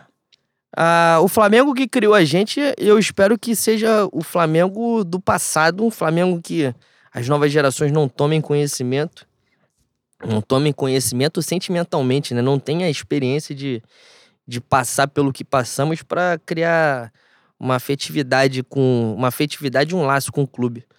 Embora, a bem da verdade, você só fique piroca da cabeça com, com futebol, qualquer esporte, quando você perde, né? Talvez as pessoas percam esse tipo de, de laço com o Flamengo. Eu quero que o Flamengo ganhe pra, pra caralho. Muito, muito, muito. Meu pai até brinca comigo falando que você quer que não tenha competitividade? Eu falei, quero. Eu quero que o Flamengo vire motivo de alcoolismo dos outros. Falei assim, pô, hoje é dia de Flamengo, a gente vai encher a cara. Quanto é que foi o jogo? Não sei, mas ganhamos. É essa porra, entendeu? Eu quero que o Flamengo seja isso. E eu tô muito confiante para que a, a gente encerre um ano de maneira fantástica, seja um dos maiores anos da história do Flamengo. É um tetra da Copa do Brasil, um tri da, da Libertadores. E no dia seguinte, o exorcismo maior da, do Pindorama. É isso. Eu estou tentando me acostumar com, com o novo Flamengo. Tentando esquecer o Flamengo que me criou. O Flamengo que me deixava feliz quando a gente cantava aí, Libertadores, qualquer dia tamo aí. Essa porra hoje já não basta. Ficar em quarto lugar hoje é caralho. O que, que estamos fazendo? Cadê meu Flamengo? Cadê o meu Flamengo campeão? É isso. Eu cansei de sair do Maracanã feliz pra caralho. Do- a- arrancada de 2007? Foi 2007 ou 2008? Foi 2007. 2007. É isso, pô. É isso. Esse Flamengo já não basta. E a gente tem que avançar. A gente tem que se acostumar a chegar nesse momento tranquilo. É o Flamengo, pô. O, Bo- é, o que, que era o Boca no início dos anos 2000? Que ainda é- foi um negócio tão gigantesco que mantém no nosso imaginário um Boca, caralho, vamos jogar na bomboneira contra os caras. Se a semifinal fosse Flamengo e Boca, era surra. Era surra, era 5 a 0 Flamengo. E já falamos aqui várias vezes. Talvez virasse um problema diplomático entre Brasil e Argentina que os caras não iam deixar a gente sair de lá de dentro. É isso, pô. Novo mundo, pô. Novo mundo, era de aquário. Acabou, não, não tem mais ódio, não tem mais violência. Ah, tem, boi. Todo mundo se ama. Ah, tem. Não tem. Cara, quando você vê um amarelo na rua assim, você abstrai.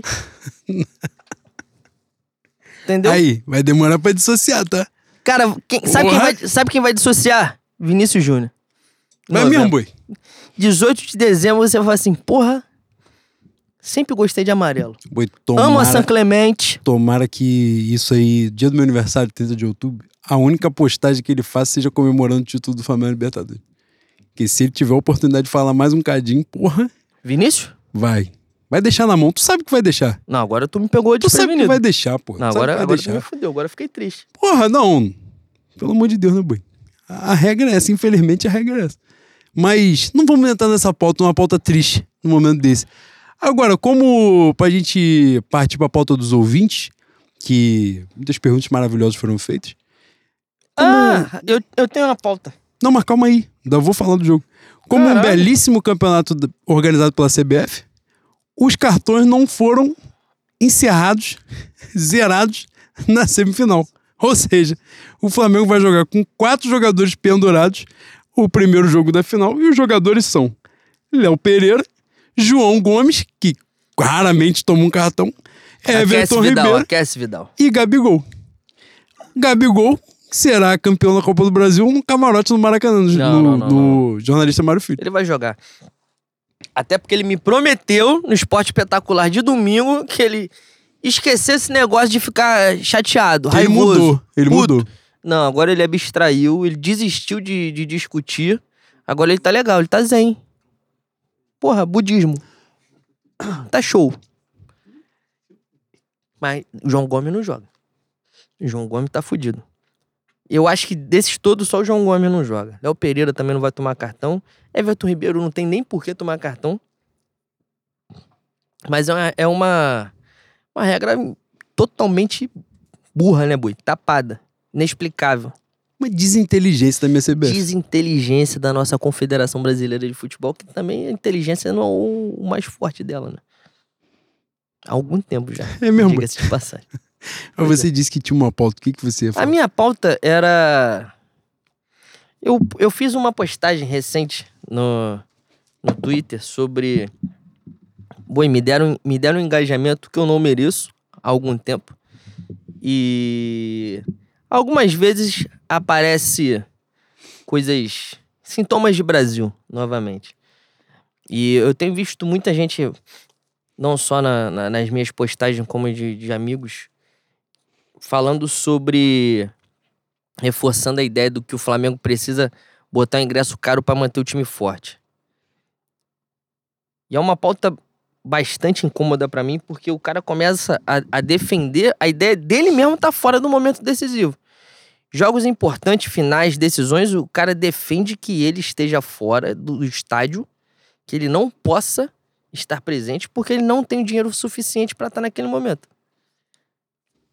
E eu acho importantíssimo que a gente se atente, que a gente comece a defender essa ideia de maneira vietnamita, né, boi? Guerrilha.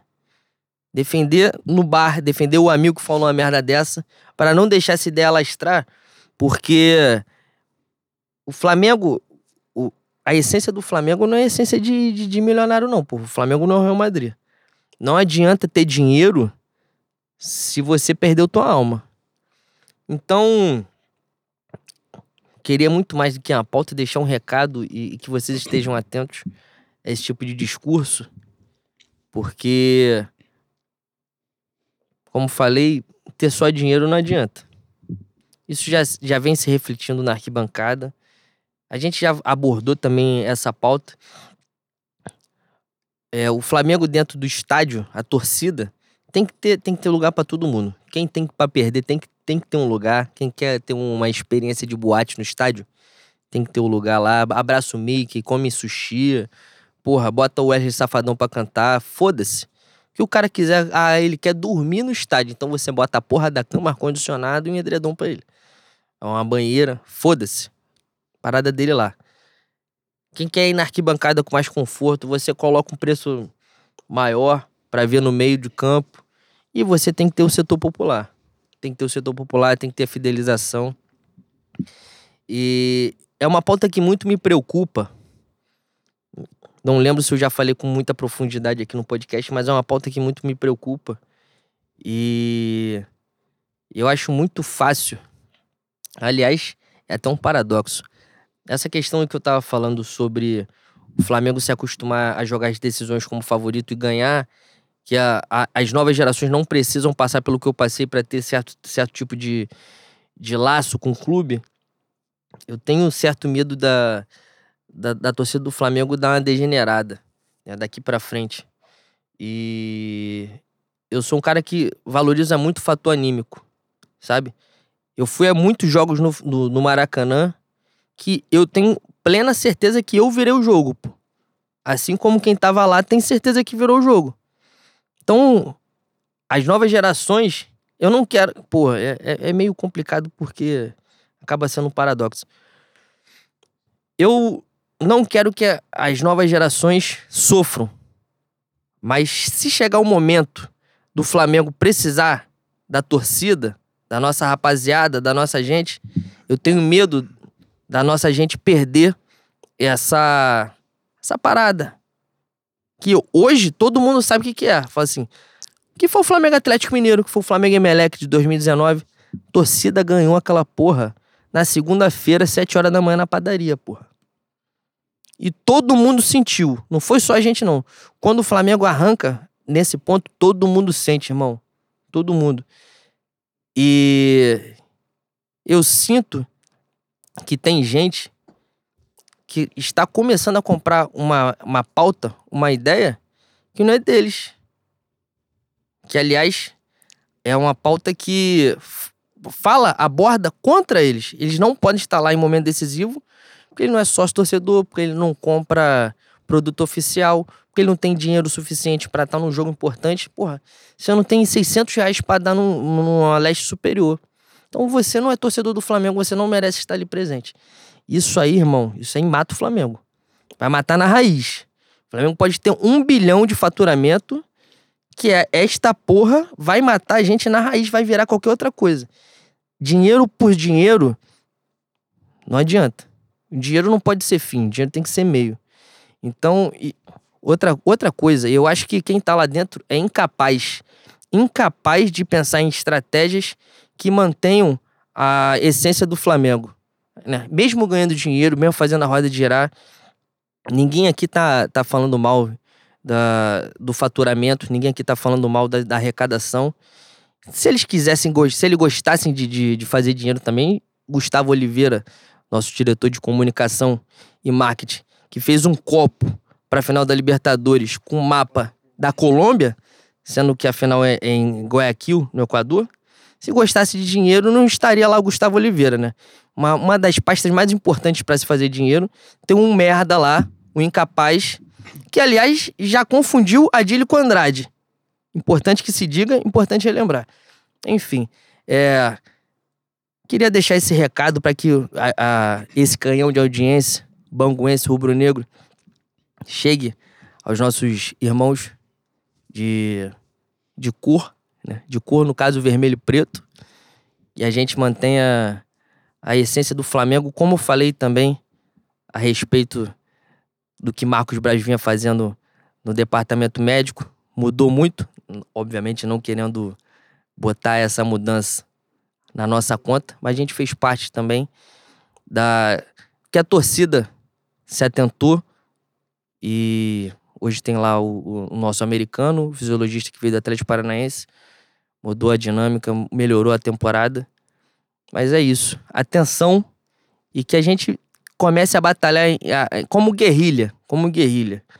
Porque você vai escutar esse papo furado no bar do seu amigo, do seu familiar rubro-negro, e a gente não pode deixar se alastrar essa ideia merda. Essa ideia é, é um câncer pro Flamengo. E quanto, quanto mais cedo a gente combater, melhor. É isso. Não, você foi definitivo numa pauta que é fundamental. Fazer um pequeno acréscimo aqui, né? É, isso vai além da, das questões relacionadas ao Flamengo, né? É, isso passa por uma ideia que a gente, que é a base desse programa, né? Que é a existência desse programa, que é a participação democrática, né? É, o Flamengo que a gente defende, que a gente sonha, que a gente ama, é o Flamengo com maior participação popular, o mais aberto possível, né? Exatamente para que ele seja, para que ele faça valer a alcunha do mais querido do Brasil, que eu faço questão de sempre reforçar que é a, é a forma mais bonita de se referir ao Flamengo. E, e as pessoas, e isso diz muito sobre sociedade. Eu digo que vai além do Flamengo, porque diz muito sobre sociedade. As pessoas, elas esse pensamento é introjetado na cabeça delas de que tem justificativa a não participação delas nos processos né, que realmente são relevantes para aquilo que ela ama, para aquilo que ela vive, né, para aquilo que está em disputa, né, que mesmo as coisas que a gente ama, elas estão em disputa todos os dias. E a gente está em, em contínua construção.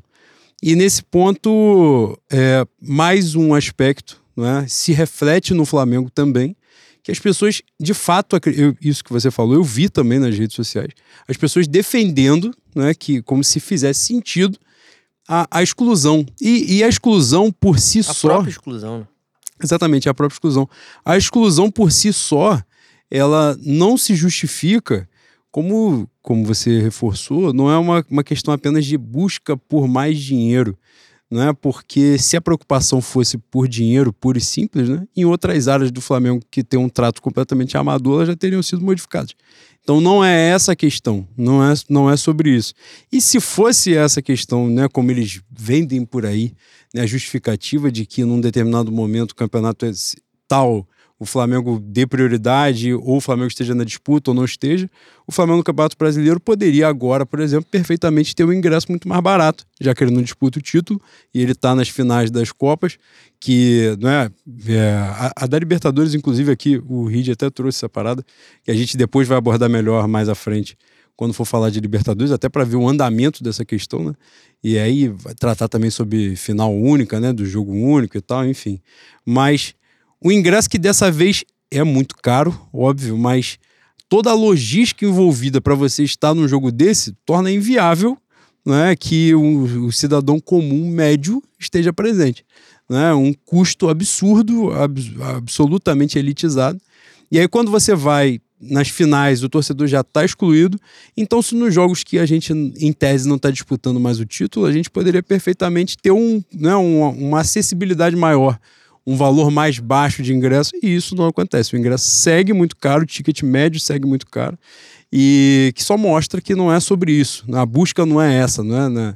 E enfim, e o torcedor precisa é, de uma vez por todas compreender que esse processo de exclusão atinge a ele mesmo e que isso não é razoável, isso não se justifica, não é mesmo pela questão de demanda, de aproveitar e tal, que seja isso, seja aquilo.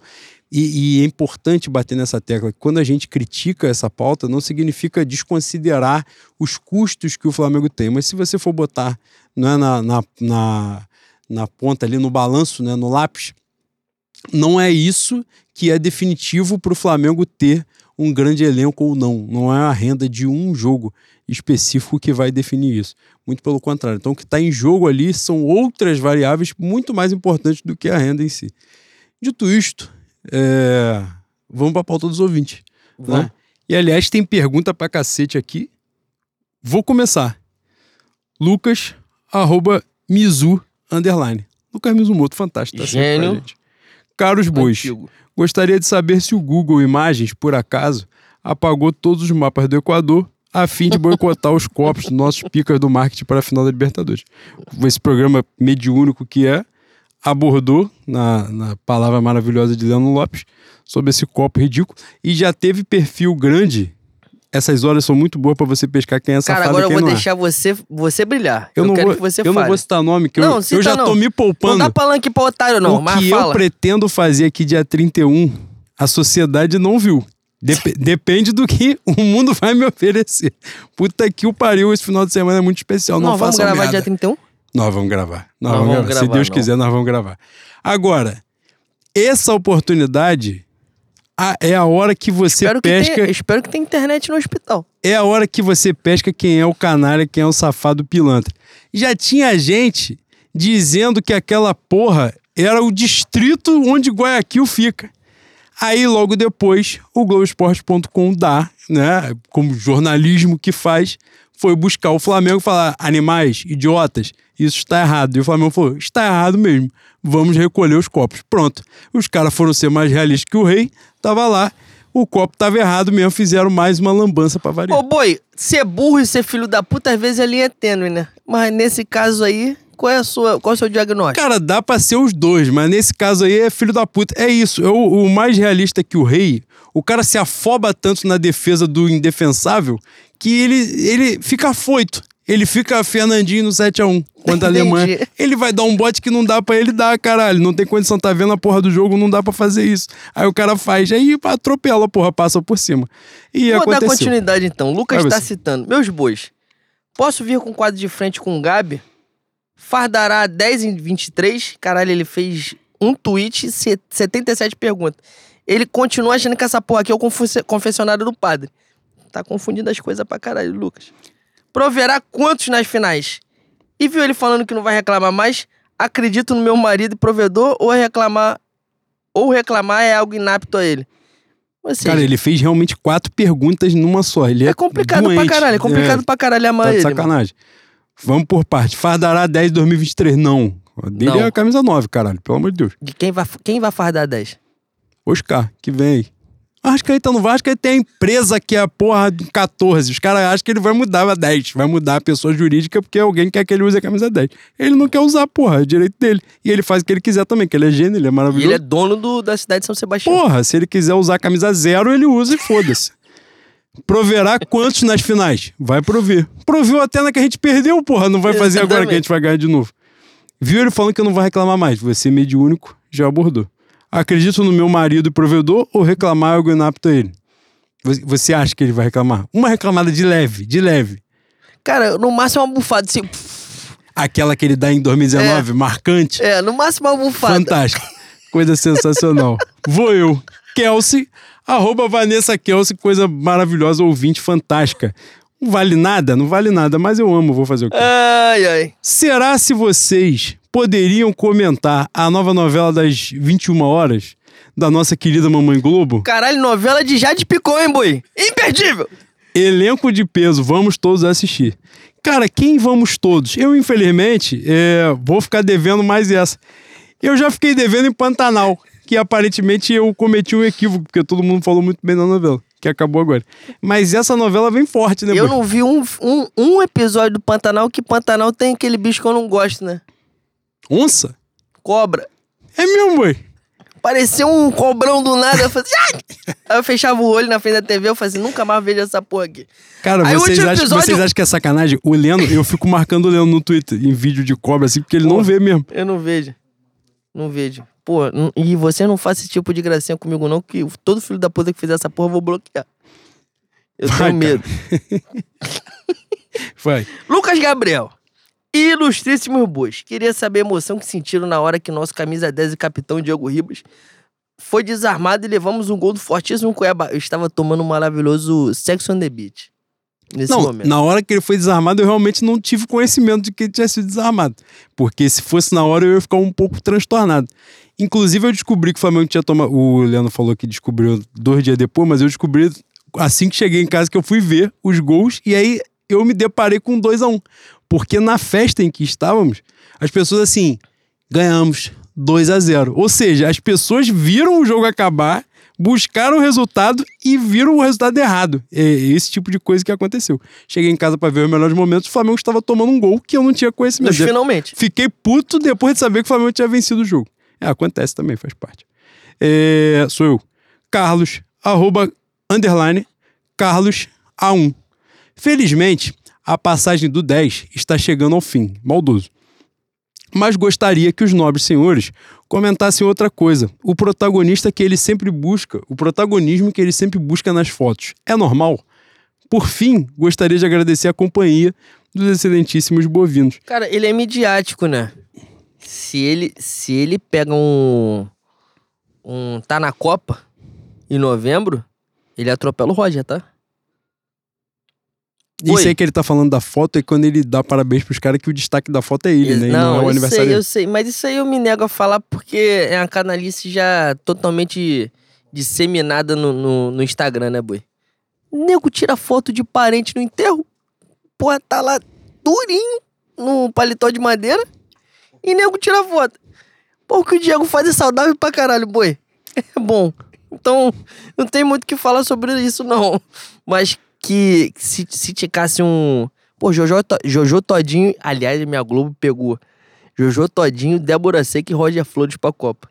Se você não, não botar na Vênus Platinada na Copa do Mundo, você tá de sacanagem.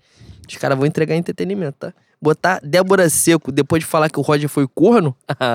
Jojo, aí, Jojo Todinho lançou uma nesse final de semana aí. Foi brincadeira, tá? é mesmo, boi? Que ela falou que fica viúva, mas não fica solteira. Porque o maluco disse que tinha terminado o E relacionamento. tu, tu, Bagulho ti- pesado, tá? tu, pesado. tu, ticou, pesado. tu ticou o discurso do malandro depois? Eu vou fazer graça porque ela é de Bangu. Gravou uma música com 918, caralho, agora. Pesado, tá? Não, tu, tu ticou o discurso do malandro depois? A- o semblante. O semblante? Caralho. Eu esqueci o nome do, do youtuber que lê as expressões, faz, faz leitura corporal. Qual é o nome? Metaforando. Caralho, se, se botar o marido de Jojo todinho com metaforando, Ah, ou o, o vai tomar um processo, ou o Jojo Todinho vai pegar na cadeia. É você, bicho, vai. Sou eu, sou eu, calma aí. Gustavo Angeleias. Gostaria de saber dos senhores o que acharam da. Calma aí, Mas- cara. Quem tá rindo pra caralho aqui, cara? Gostaria de saber dos senhores o que acharam da entrevista do nosso Gabriel Gol. Caso não tenham falado na pauta recorrente. Falamos. Será que ele. re-. Porra, você quer deixar eu terminar? Será que ele tá realmente. grossinho pra caralho, Jojo Todinho. Fica na moral aí, porra. Pelo amor de Deus. Será que ele realmente acredita que está tão maduro como tentou passar? Último sprint pra. Porra, último sprint pra eu catar, tu foi covarde pra caralho. Tu terminou da pior maneira que você poderia terminar essa porra desse tweet aqui. Ele sabe que ele não vai, pô. Ou é Pedro ou. Caralho, ou é Pedro e o Matheus Cunha foi o fundo no meu coração agora. Não, você não torce pra seleção brasileira? Eu você... torço. Ah, você torce. Torço. Você torce pra caceta. Você vai torcer pra de bala. Vai Pá. nem pra Copa, se fudeu. Por quê? Se fudeu essa semana, final de semana. Machucou? Agora, cara, justiça precisa ser feita. Último sprint pro Catar. Com o dinheiro que ele tem, um decolar.com aí, ele, Um CVC? ele vai pro Catar. Ah, vai, Dá vai. pra ele ir. Não vai poder, né, tomar um negócio, uma Se- substância ilícita. Se tiver ruim, se... não, não vai. Não, não. Vai ter que tomar Não, erva eu- mate eu lá. ia. Não vai. Não vai pode que- namorar, É. não pode beber, não pode falar palavrão, Melhor vir em casa. não pode fumar porra. um negócio diferente, um orégano, um cheiro verde. Um pó de borracha. Porra, não, não pode borrar uma maisena, você não pode. Porra. É, exatamente. Calma aí. Ih, de tá falando merda aqui, cara. Então, Porra, cara, não dá atenção faz pra ele, não. Manda ele ficar em silêncio. É você, vai. Maurício CRF oito vezes. Arroba mal CRF. Caros bois, final da Copa do Brasil é secundária? Já abordamos aqui. Um jornalista levantou essa pauta e apesar dele ter defendido muito que secundária não significa irrelevante, não consigo pensar assim. Saudações rubro-negras e falem por horas desse confronto, porque eu tô muito Cara, o ansioso. jornalista em questão, ele fala muita merda porque ele já também já tá muitos anos em São Paulo, né? Então, toda vez que você for a São Paulo e ficar um tempo é, acima da média, você vai ser contaminado por aquela atmosfera desgraçada daquela cidade filha da puta. E não que ele seja um ser humano maravilhoso, mas estou tirando um pouco dele dessa reta aí porque, né, São Paulo é, é sacanagem. Por A mais- gente não falou por horas do confronto, mas porque falaremos mais na próxima semana, depois desse magnânimo 3 a 0 que o Flamengo aplicará É no, no Itaquerão. O Barba RDX CRF Lula Presidente. Arroba Barba Rendex. Resendex. Amados e domecados bovino- bovinos, somos nós.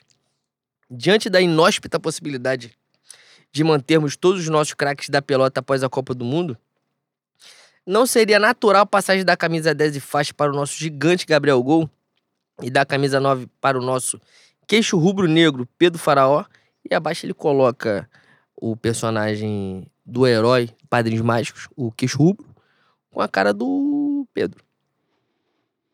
Cara, isso foi uma pauta? Porque a segunda pergunta sobre Gabigol Pois é. camisa 10, eu não sei de onde E veio essa porra. aparentemente vem de algum lugar que a gente não teve acesso. Exatamente. Mas de qualquer forma, eu acho que tá bom assim. O Gabriel com a 9, que é histórico, e é, e é como eu não, não estudei a cabala judaica, eu estou cagando por se botar o E eu acho também 47 a que- 59, por 78, foda-se. Eu quero que eles, eles estejam Pedro presos. Queixada, Pedro Queixada volta do Catar?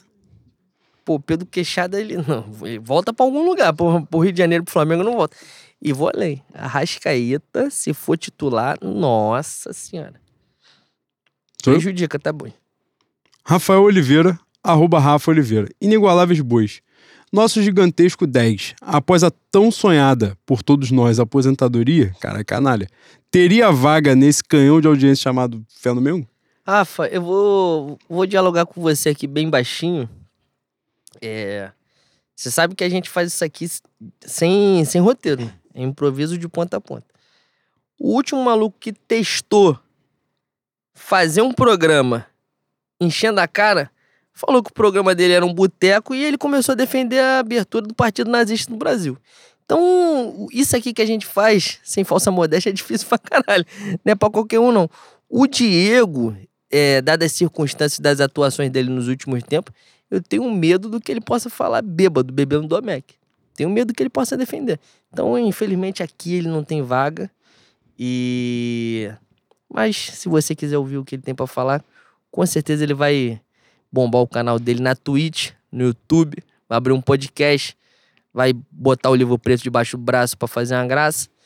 Muito em breve você vai ter acesso.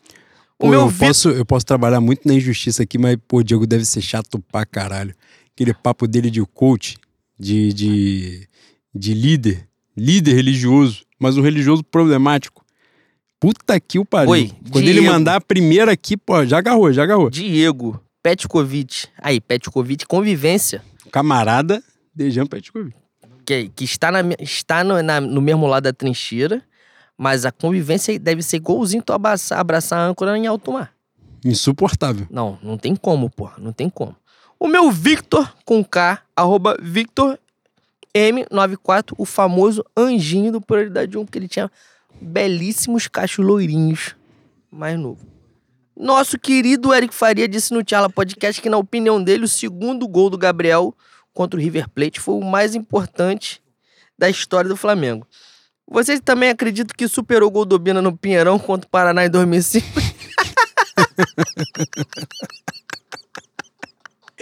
É gênio, tá? Que Foi filha gênio. da Foi puta, gênio. cara. Que moleque Mas- desgraçado. Ó, superou por pouco, tá? Foi por pouco. Um gol do Obina fantástico. Cara, as pessoas se- celebraram de uma forma transcendental esse gol de Manuel de Brito Filho, né? Mas o de Gabriel Gol ultrapassou, que ele é maravilhoso. Tchevchenko é o Dolfo. Digníssimos bovinos.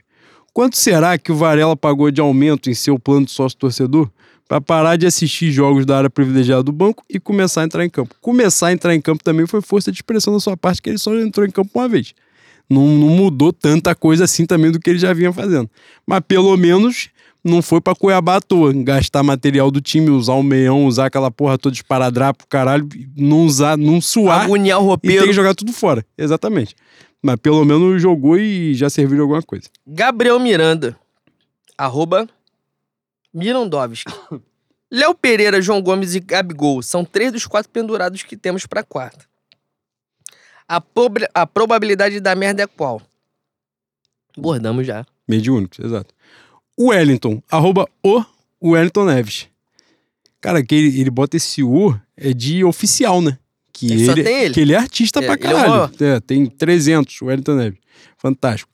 Prezados, vocês que têm conhecimento profundo de espiritualidade, isso aí a gente tem mesmo. Podem me informar se Mateusão é a reencarnação do atacante Negreiros? Aí, ele é vagabundo, tá? Ele Eu é não sei. nojento, tá? Negreiros desencarnou? Não está mais entre nós? Porque se É desencarnou... gênero. Tu- Aí, tu sabe o que é uma gênero? Não sabe, né? Te- agora eu te peguei pela tangente, te fudi, tu vai ter que estudar. A próxima tu volta. Pra discutir comigo. Ai, pegou aqui, Celeste? Evangelização? Ai, porra. Grupo de estudo? Pô, domingo, 7 horas da manhã, eu tava lá com os guias Puta espirituais mestres ascensionados. Eu, San Germain, Mestre Kutume, El Moriá, Sananda. Que isso, mano? Não. Que isso, A Matiz, a ma- presença de Ah, Pelo Ramatiz. amor de Deus, cara. Ai, caralho. Porra, responde a pergunta do amigo aí, por favor. Cara, se é reencarnação atacante negreiro. Porra, eu não vou ser injusto com a minha base. Quem é injusto com a base aqui é Leno. E eu não vou ficar criticando o atleta que acabou de entrar aí, mas no jogo do Fortaleza já sofreu um pênalti, já tá bom. Tem jogador que fica um tempão, não serve pra porra nenhuma, ele já serviu em pouco tempo. Vai melhorar depois com o tempo. É gênio pra caralho? Não. Mas vai, vai ser um cadinho melhor.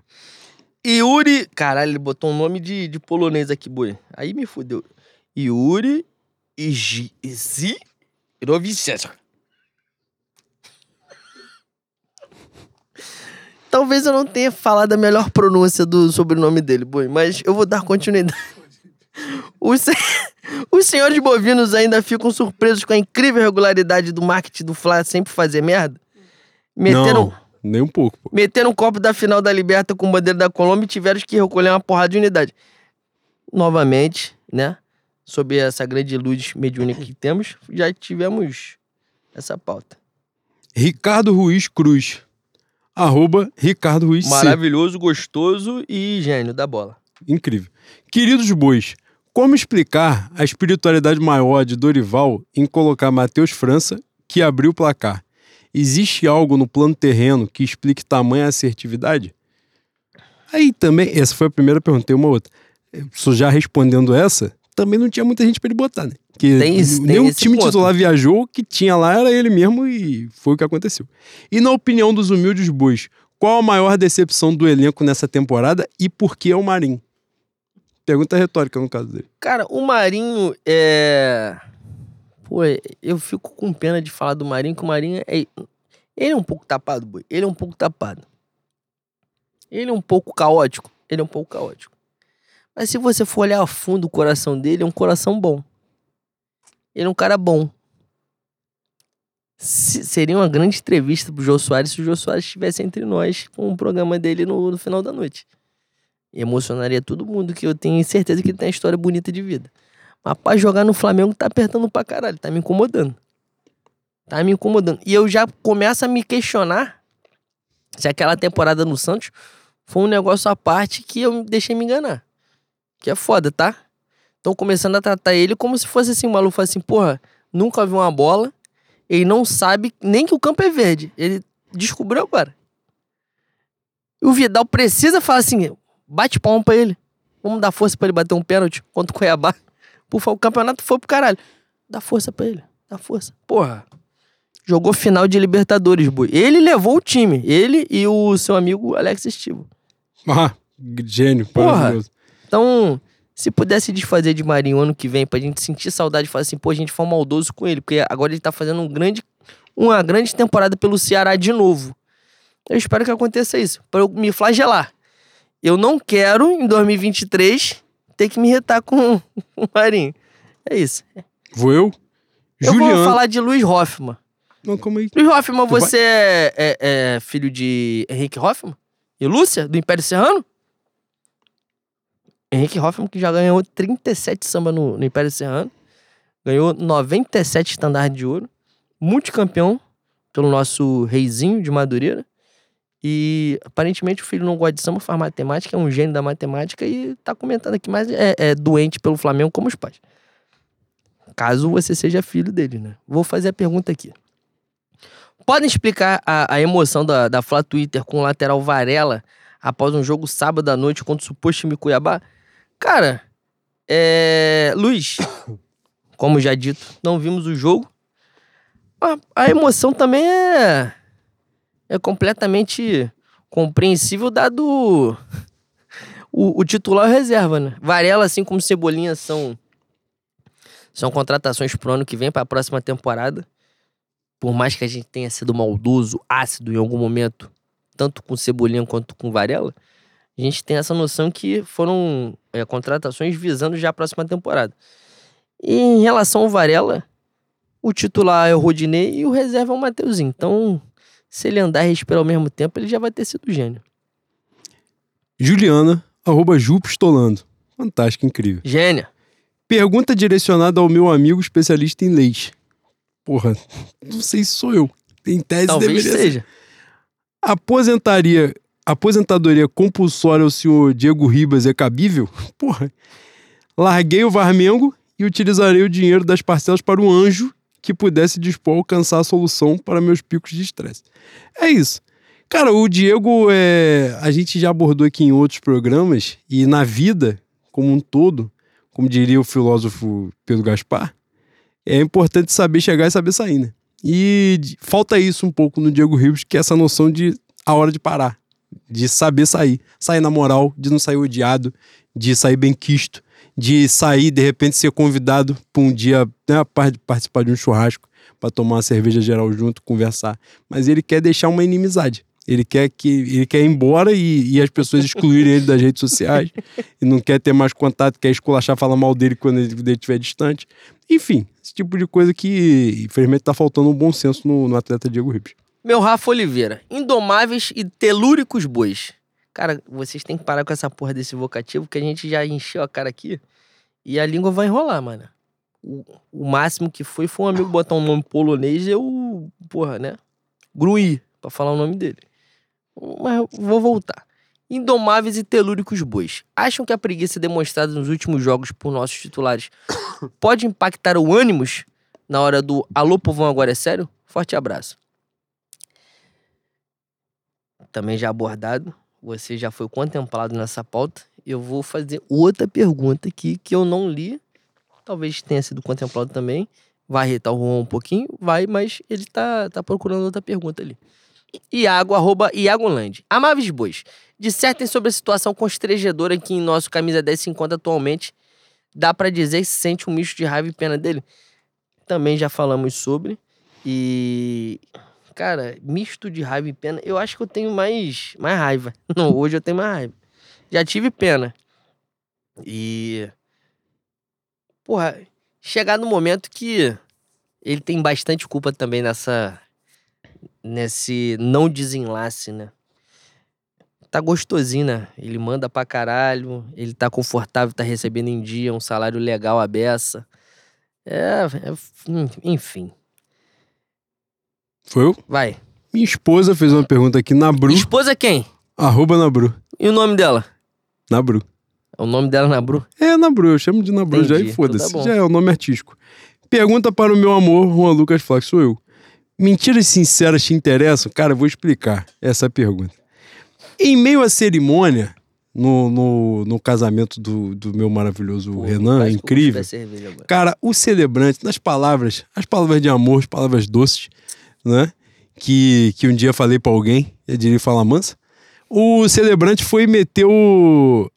É preferir a verdade que dói a mentira que conforta. E a gente entrou numa questão filosófica sobre, Sobre. essa porra, porque isso é. Cara, com toda a cerimônia já passou, o casamento já passou, já tá casado, já tá Renan, vai viajando, já tá curtindo vai ouvir, vai ouvir viajando, que ele é maníaco, tarado, vai ouvir essa merda. Cara, a gente chegou a procurar Pedro Gaspar pra conversar sobre isso no meio da festa enquanto bebia. E a gente chegou à conclusão óbvia, três votos a zero, e que a mentira que conforta é muito melhor que a verdade que dói.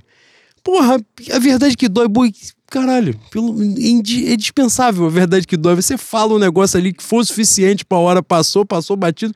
Quando alguém for falar a verdade que dói, já passou o tempo, já vai doer de outra Cara, forma. eu tenho, eu tenho uma teoria sobre isso aí, porque eu acho que o mundo tem muito mais filho da puta do que gente boa, né? Então a verdade que dói serve muito pro inconveniente que quer falar merda gigantesca. E aí, aí sai na urina, entendeu? Aí eu sou muito trans... Porra, início de Big Brother Brasil, você vê todo mundo falando essa porra. Sou muito transparente, eu sou muito sincero. Personalidade forte. Personalidade forte. Isso aí é o maior sinal de filho da puta, inconveniente, vagabundo que você pode, pode ter. Então, parte muito disso aí. Caralho, nós abordamos pa- papo de sociologia, antropologia Filosofia, né? e psicologia. A gente oferece nesse programa. Ah, pô, pelo amor de Deus, isso aqui foi em 30 segundos, tá? Se a gente se, a gente aprofundar, você fica maluco.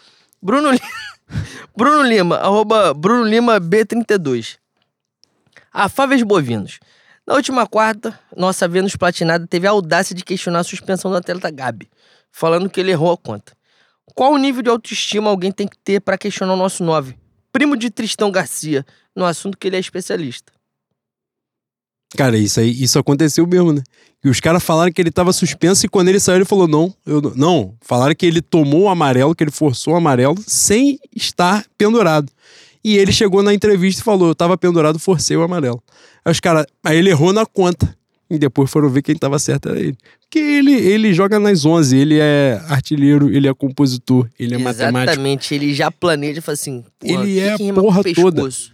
Eu tenho que pegar essa semana aqui pra estudar. É isso, ele é artista, ele faz o que ele quiser. E o que- artista ele tem que ser elogiado boi. sempre. Cinco segundos, o que, que rima com pescoço? Osso, esboço, fosso. Talvez a rima não fique boa, mas rima, rima. Poderia ter escolhido outra palavra. Exatamente. Exatamente. O Daniel, arroba Molambaço. É, fanático, doente também, maníaco. Quantos gols vocês acham que Vinícius Júnior vai fazer na derrota do Real Madrid na final do Mundial contra o mais querido? Ah, tá com autoestima de, de totoca já também. Bota- vou, vou repetir pra você o que eu falei no último programa. Botar Vinícius Júnior aqui. Pega, vamos pegar aqui um, um cenário legal. Um Vinícius Júnior nas costas de Mateuzinho. Eu já durmo de ressaca, durmo doidão, que é pra perder a hora jogar um jogo assim, um Mundial de manhã, reviver um rumo a Tóquio. E aí de manhã você já perde o jogo, não precisa nem ver o que vai acontecer.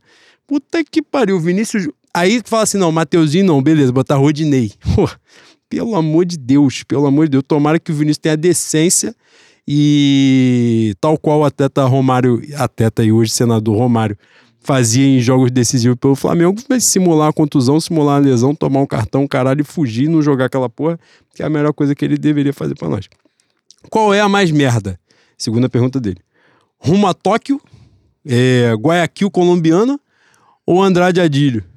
Pô, não, a mais merda é Adílio. Andrade Adílio, pô. Isso aí é, porra, pelo amor de, pelo amor de Deus. E passa pelo ponto, para já passar a palavra para Leandro Lopes, que essa porra nunca é alguém que decide e posta. E, e você tem que. Toda a merda que aconteceu no Flamengo, você tem que pensar que isso passou por uma aprovação. Alguém teve uma ideia merda que foi levada para outras pessoas, e outras pessoas falaram assim: tá aí, gênio, fantástico, vamos botar essa porra pra frente. Nenhum idiota lá dentro percebeu que havia uma diferença entre o nome Andrade e a figura de quem estava na. na- não, o, era pro Adílio e a foto era do Andrade. Nenhum estúpido, nenhum imbecil que estava lá dentro sendo remunerado, que é importante dizer, que eu e Eliano fazemos essa porra aqui de graça, por contrário, gastando dinheiro pra fazer isso aqui, e os animais que estão lá dentro recebem pra fazer essa merda, fizeram errado. É isso. Max Pazini, Inimitáveis Bois. A camisa 10 estará à disposição do nosso elenco em 2023. Na opinião de vocês, nosso querido Gabigol assumirá o fardamento ou fica pro Oscar? Caralho, ela. Ela fo- é, agora ela foi médium e ela falou que você respondeu. Tu pegou essa dinâmica? Que ca- Mas essa porra foi pauta em algum momento que a gente não se ligou, porque foram várias perguntas nesse Vou sentido. fazer a segunda aqui de. de bate-pronto. Marcos Rangel, meu querido professor de biologia. Caríssimos, Felipe Luiz continua em 2023 ou já pode pegar um boné e assumir um cargo na comissão técnica? Cara, eu acho essa pauta interessante aqui. É, acho que a dinâmica que levaram o, o Felipe Luiz, eu não lembro se o Felipe Luiz jogou nessa nesses termos durante o ano todo, né? Mas quando ele jogou um jogo só por semana, eu acho que ele rendeu bem. Não sei se ele tem capacidade física de render é, assim em 2023, mas a verdade é que tecnicamente sobra muito. Tecnicamente e na questão da inteligência, né? Ele sobra demais, sobra demais. Então, se ele tiver condição física, maravilhoso que se mantém ainda.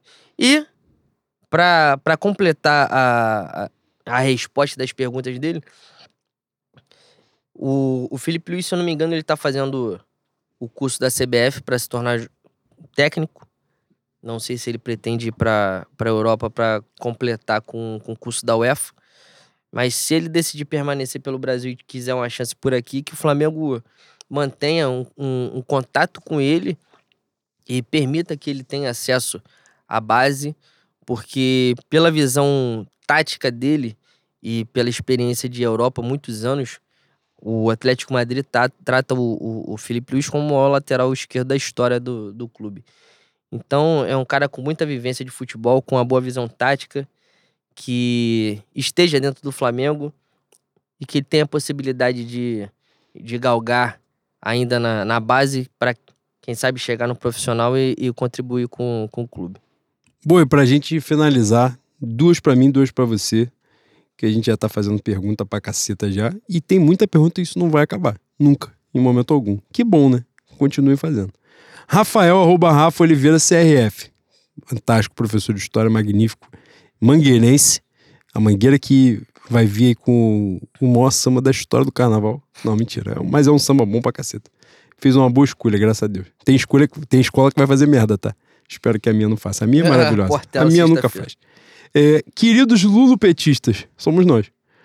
Nesse mês de outubro, é errado desejar uma profusão de lesões humanizadas nos elencos de Corinthians e Atlético? Não é errado. O que, que- o que, que é lesão? Lesão que você acha que precisa torcer pra quebrar uma perna? Gripe e lesão. Se o cara, porra, torceu um joelho, já torceu o joelho. Uma semana só, imobilizado, pronto. Que é o suficiente. 12 tem jogo, 19 tem outro jogo, ficar 10 dias fora já é o suficiente. Treinou errado, pisou em falso, desceu do meio fio errado. Aí pode acontecer com qualquer um. Uma conjuntivite é lesão? Não é lesão. Vai jogar bola com conjuntivite? Unha Não pode jogar. também não é lesão, não, boi. Não é lesão. Você vai ter que precisar de uma podóloga, vai botar um. vai enfaixar o dedo, não tem como usar uma chuteira, um joanete. Não vai jogar com o joanete. É isso, não é lesão. Pode acontecer com qualquer um. Meu Patrick Brownie. Honrados bois. Com o pai tentando educar os filhos pequenos no rubro-negrismo neste Alemar, Alemar, tá, tá fora do Brasil? Tá, né? Com certeza. Queria saber a opinião dos ilustríssimos comentaristas quanto à programação de jogos do Clube de Regatas do Flamengo nos últimos anos. Pra bombar pay-per-view, quase não jogamos mais às quatro da tarde. Haja sono perdido. Aí ele botou os jogos aqui. Puta que pariu, mano. Caralho. Aí, o negócio tá triste pra ele, tá? Flamengo Corinthians, primeiro jogo, 15 para as 3 da manhã. Flamengo Corinthians, segundo jogo, 15 para as 3 da manhã. Flamengo Santos, 15 para as 3 da manhã. Flamengo Corinthians, 3 de novembro, 1 e meia da manhã. Caralho, você é muito mais Flamengo que eu. E seu filho, se gostar dessa porra também, é o modo da história. Tem isso? Vai, mano. André Paixão. Arroba André Paixão. Prezados representantes do rubro-negrismo de compromisso popular. Somos nós. Já fizeram seu bolão com mês e ano da prisão do governador? Cara, é importante. Ano? Pô, ano tá de sacanagem. Ano Tem como tá- chutar diferente? Não, ano se você tiver contando com 2022, né? Quem sabe não chega em 2023. Aí Pode, vai não, pode não ser empossado na eleição. Exatamente, aí vai sumir o Banguense, fantástico, maravilhoso amigo de Juan Lucas. Porra, com certeza. É tão amigo que eu não vou falar. O que eu deveria Exatamente. falar, eu não vou falar e é isso. E as pessoas sabem como caminhar. Wagner Randan Haddad, caralho! Porra! Favor, fazer um programa de no mínimo três horas. Preciso de material provido durante a viagem para São Paulo. Está aqui quase duas horas. Você não vai ser contemplado pra caralho, mas você vai ficar feliz de alguma Tu maneira. quer ficar tenso? Tem uma- uma recomendação que as pessoas estão fazendo aí recorrentemente. Ouça o programa, então, da véspera. Da véspera, ó. O da semana da final da Libertadores de 2019. As pessoas falam Cara, esse sempre nome, aí de árabe, programa. esse nome de árabe rico que ele tem aqui pode patrocinar a gente, né, Wagner? Randan Haddad, boi. Porra. Aí, aqui, e comida Boi, árabe é bom pra cacete. Boi, se se isso aqui não tem fornecer 77 restaurantes árabes no, no Rio de Janeiro vendendo kibe e. uma cafta, Porra, é forte, tá? Não, pode fornecer, inclusive. Mas é. Mas esse é nosso maravilhoso, fantástico ouvinte de muito tempo. E já fica a dica aí. Ouça o programa da semana da final da Libertadores 2019. Que pouco. Pô, meu Tiranossauro Rex, esse aqui é a maior rouba, maior rouba da história. Eu vou ler porque eu, eu amo. No, acet, no acceptamos piniunos. Que porra é esse? Ele porra é, de nick. cara, Ele é doente, ele é doente, ele é maluco. Caros protagonistas do canal do Boi, somos nós. Com quantos minutos o 9 de vocês vai tomar um amarelo pra ver o segundo jogo, dividindo o ar-condicionado do camarote com o Jair Messias? Caralho, eu falei bem de você, eu defendi a sua arroba, eu falei de maneira tosca o seu nick, vou, posso virar meme e você me faz uma pergunta escrota dessa. Nós Não, se estamos perdeu, não, se você- perdeu. Não, você tá em dívida comigo agora, por favor. cara, já, já teria encerrado nas perguntas, mas eu tava descendo aqui pra ver. Guilherme Jorge, Ele fez mu. Ele fez mu. Que aparentemente Eu vou tá, comprar lixa pra você não me arranhar. ele tá Dia interagindo 19. com o boi. Foi, aparentemente foi isso que ele quis fazer aqui. A, a, eu- a gente tá se relacionando com uma prateleira de seres humanos que já tá me batendo no arrependimento dos caminhos que eu escolhi caminhar na vida. Puta que o pariu. Pelo amor de Deus, o que está acontecendo nesse momento? Não, eu me recuso, eu vou precisar de outra coisa. Eu não vou encerrar assim. Não, não é possível, ele não fermou, não. Para, para, para.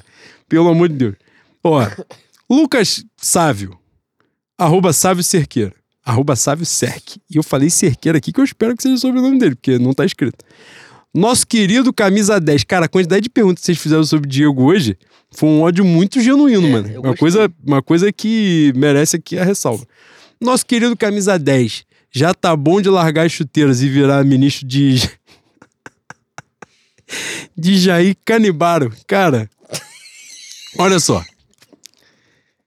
Virar ministro não vai dar tempo. Não vai dar tempo. Mas pegar, se, pegar na sequência, se, se ele. Vamos botar aí que ele tivesse vivendo esse momento há quatro anos. A prateleira ali dele, astronauta. Umas porra assim, umas doideiras, umas maluquice qualquer dessa aí. Vagabundo com barra de ouro, um dinheiro dentro de pneu. Dava pra ele pegar uma porra dessa aí. Pegar uns cara. Caralho, aqui eu vou me perder. Aqui eu vou me perder de uma forma que eu não posso me perder, porque até dia 30 eu estou buscando votos. Estou buscando votos para a gente ganhar a eleição no dia do meu aniversário. No dia 31, talvez tecerei comentários que a sociedade possa me reprimir. Mas aí já não importa mais porque a gente já ganhou a eleição. E é isso que deve ser pontuado nesse momento. Nesse momento, ministério. Quer falar coisa séria? Coisa séria é Simone Tebet. É isso. Ministra Simone Tebet. Pronto, acabou. Porra, isso nunca, isso nunca desmatou um, porra, um hectare, nada. Nada. Nunca com cortou fogo, briófita, nenhuma. briófita. Não come carne animal. Não come carne animal. Não tem gado, não tem porra nenhuma. Não tem nada. É Octopus. fantástico. Maravilha. Cara, Essa é foda, tá? Mete um Hello Peter é foda, tá? Aí, é igualzinha, pelo amor de Deus. Mas eu não vou falar. Eu não vou falar mal. Calma aí, Derramei cara. cerveja. Ai, caralho, calma aí, calma aí. Eu derramei cerveja em mim, meu. Aí tá vendo como você é? Eu não vou falar mal Porra. da minha ministra, não. Vamos com tudo, vamos com tudo, Simone, vamos com tudo. Fantástico. Dito isto, boi. Não, calma aí, pra encerrar, pra encerrar, vou ler o, o do Urubu, Urubu Corneta, meu maravilhoso Urubu Corneta. Olá, bovinos amigos. Tô meio sumido, mas não podia deixar de fazer um registro e não uma pergunta. Sendo assim, avisei que o Santos não era confiado. E aos 12h50 do último episódio, o arroba Leno Lopes 8, involuntariamente, claro, concorda com minha cornetada de uns episódios atrás. Era só isso, falei, tô leve. Que Zico, nos, que Zico nos abençoe nas semanas que virão. Você foi safado pra caralho, eu te babei antes de ler essa porra dessa pergunta? Sim. Mas você continua sendo meu amor. E se Deus quiser, seremos felizes nas próximas semanas. É isso. É isso, boi. Cumpriu É a missão? Então, você já sujou a porra da minha calça, eu, Eu tô sujei, fome, não, eu tô parado. falou do outro lado da, caralho, da sala. derramei cerveja, essa porra está fedendo. Vambora. Olha só. Rapaziada, quarta-feira começou o espetáculo. Eu vou dar a conta pra vocês. 12, 19, 29, 30. Só alegria. Fé no meu, rapaziada. Fé no Mengo, rapaziada.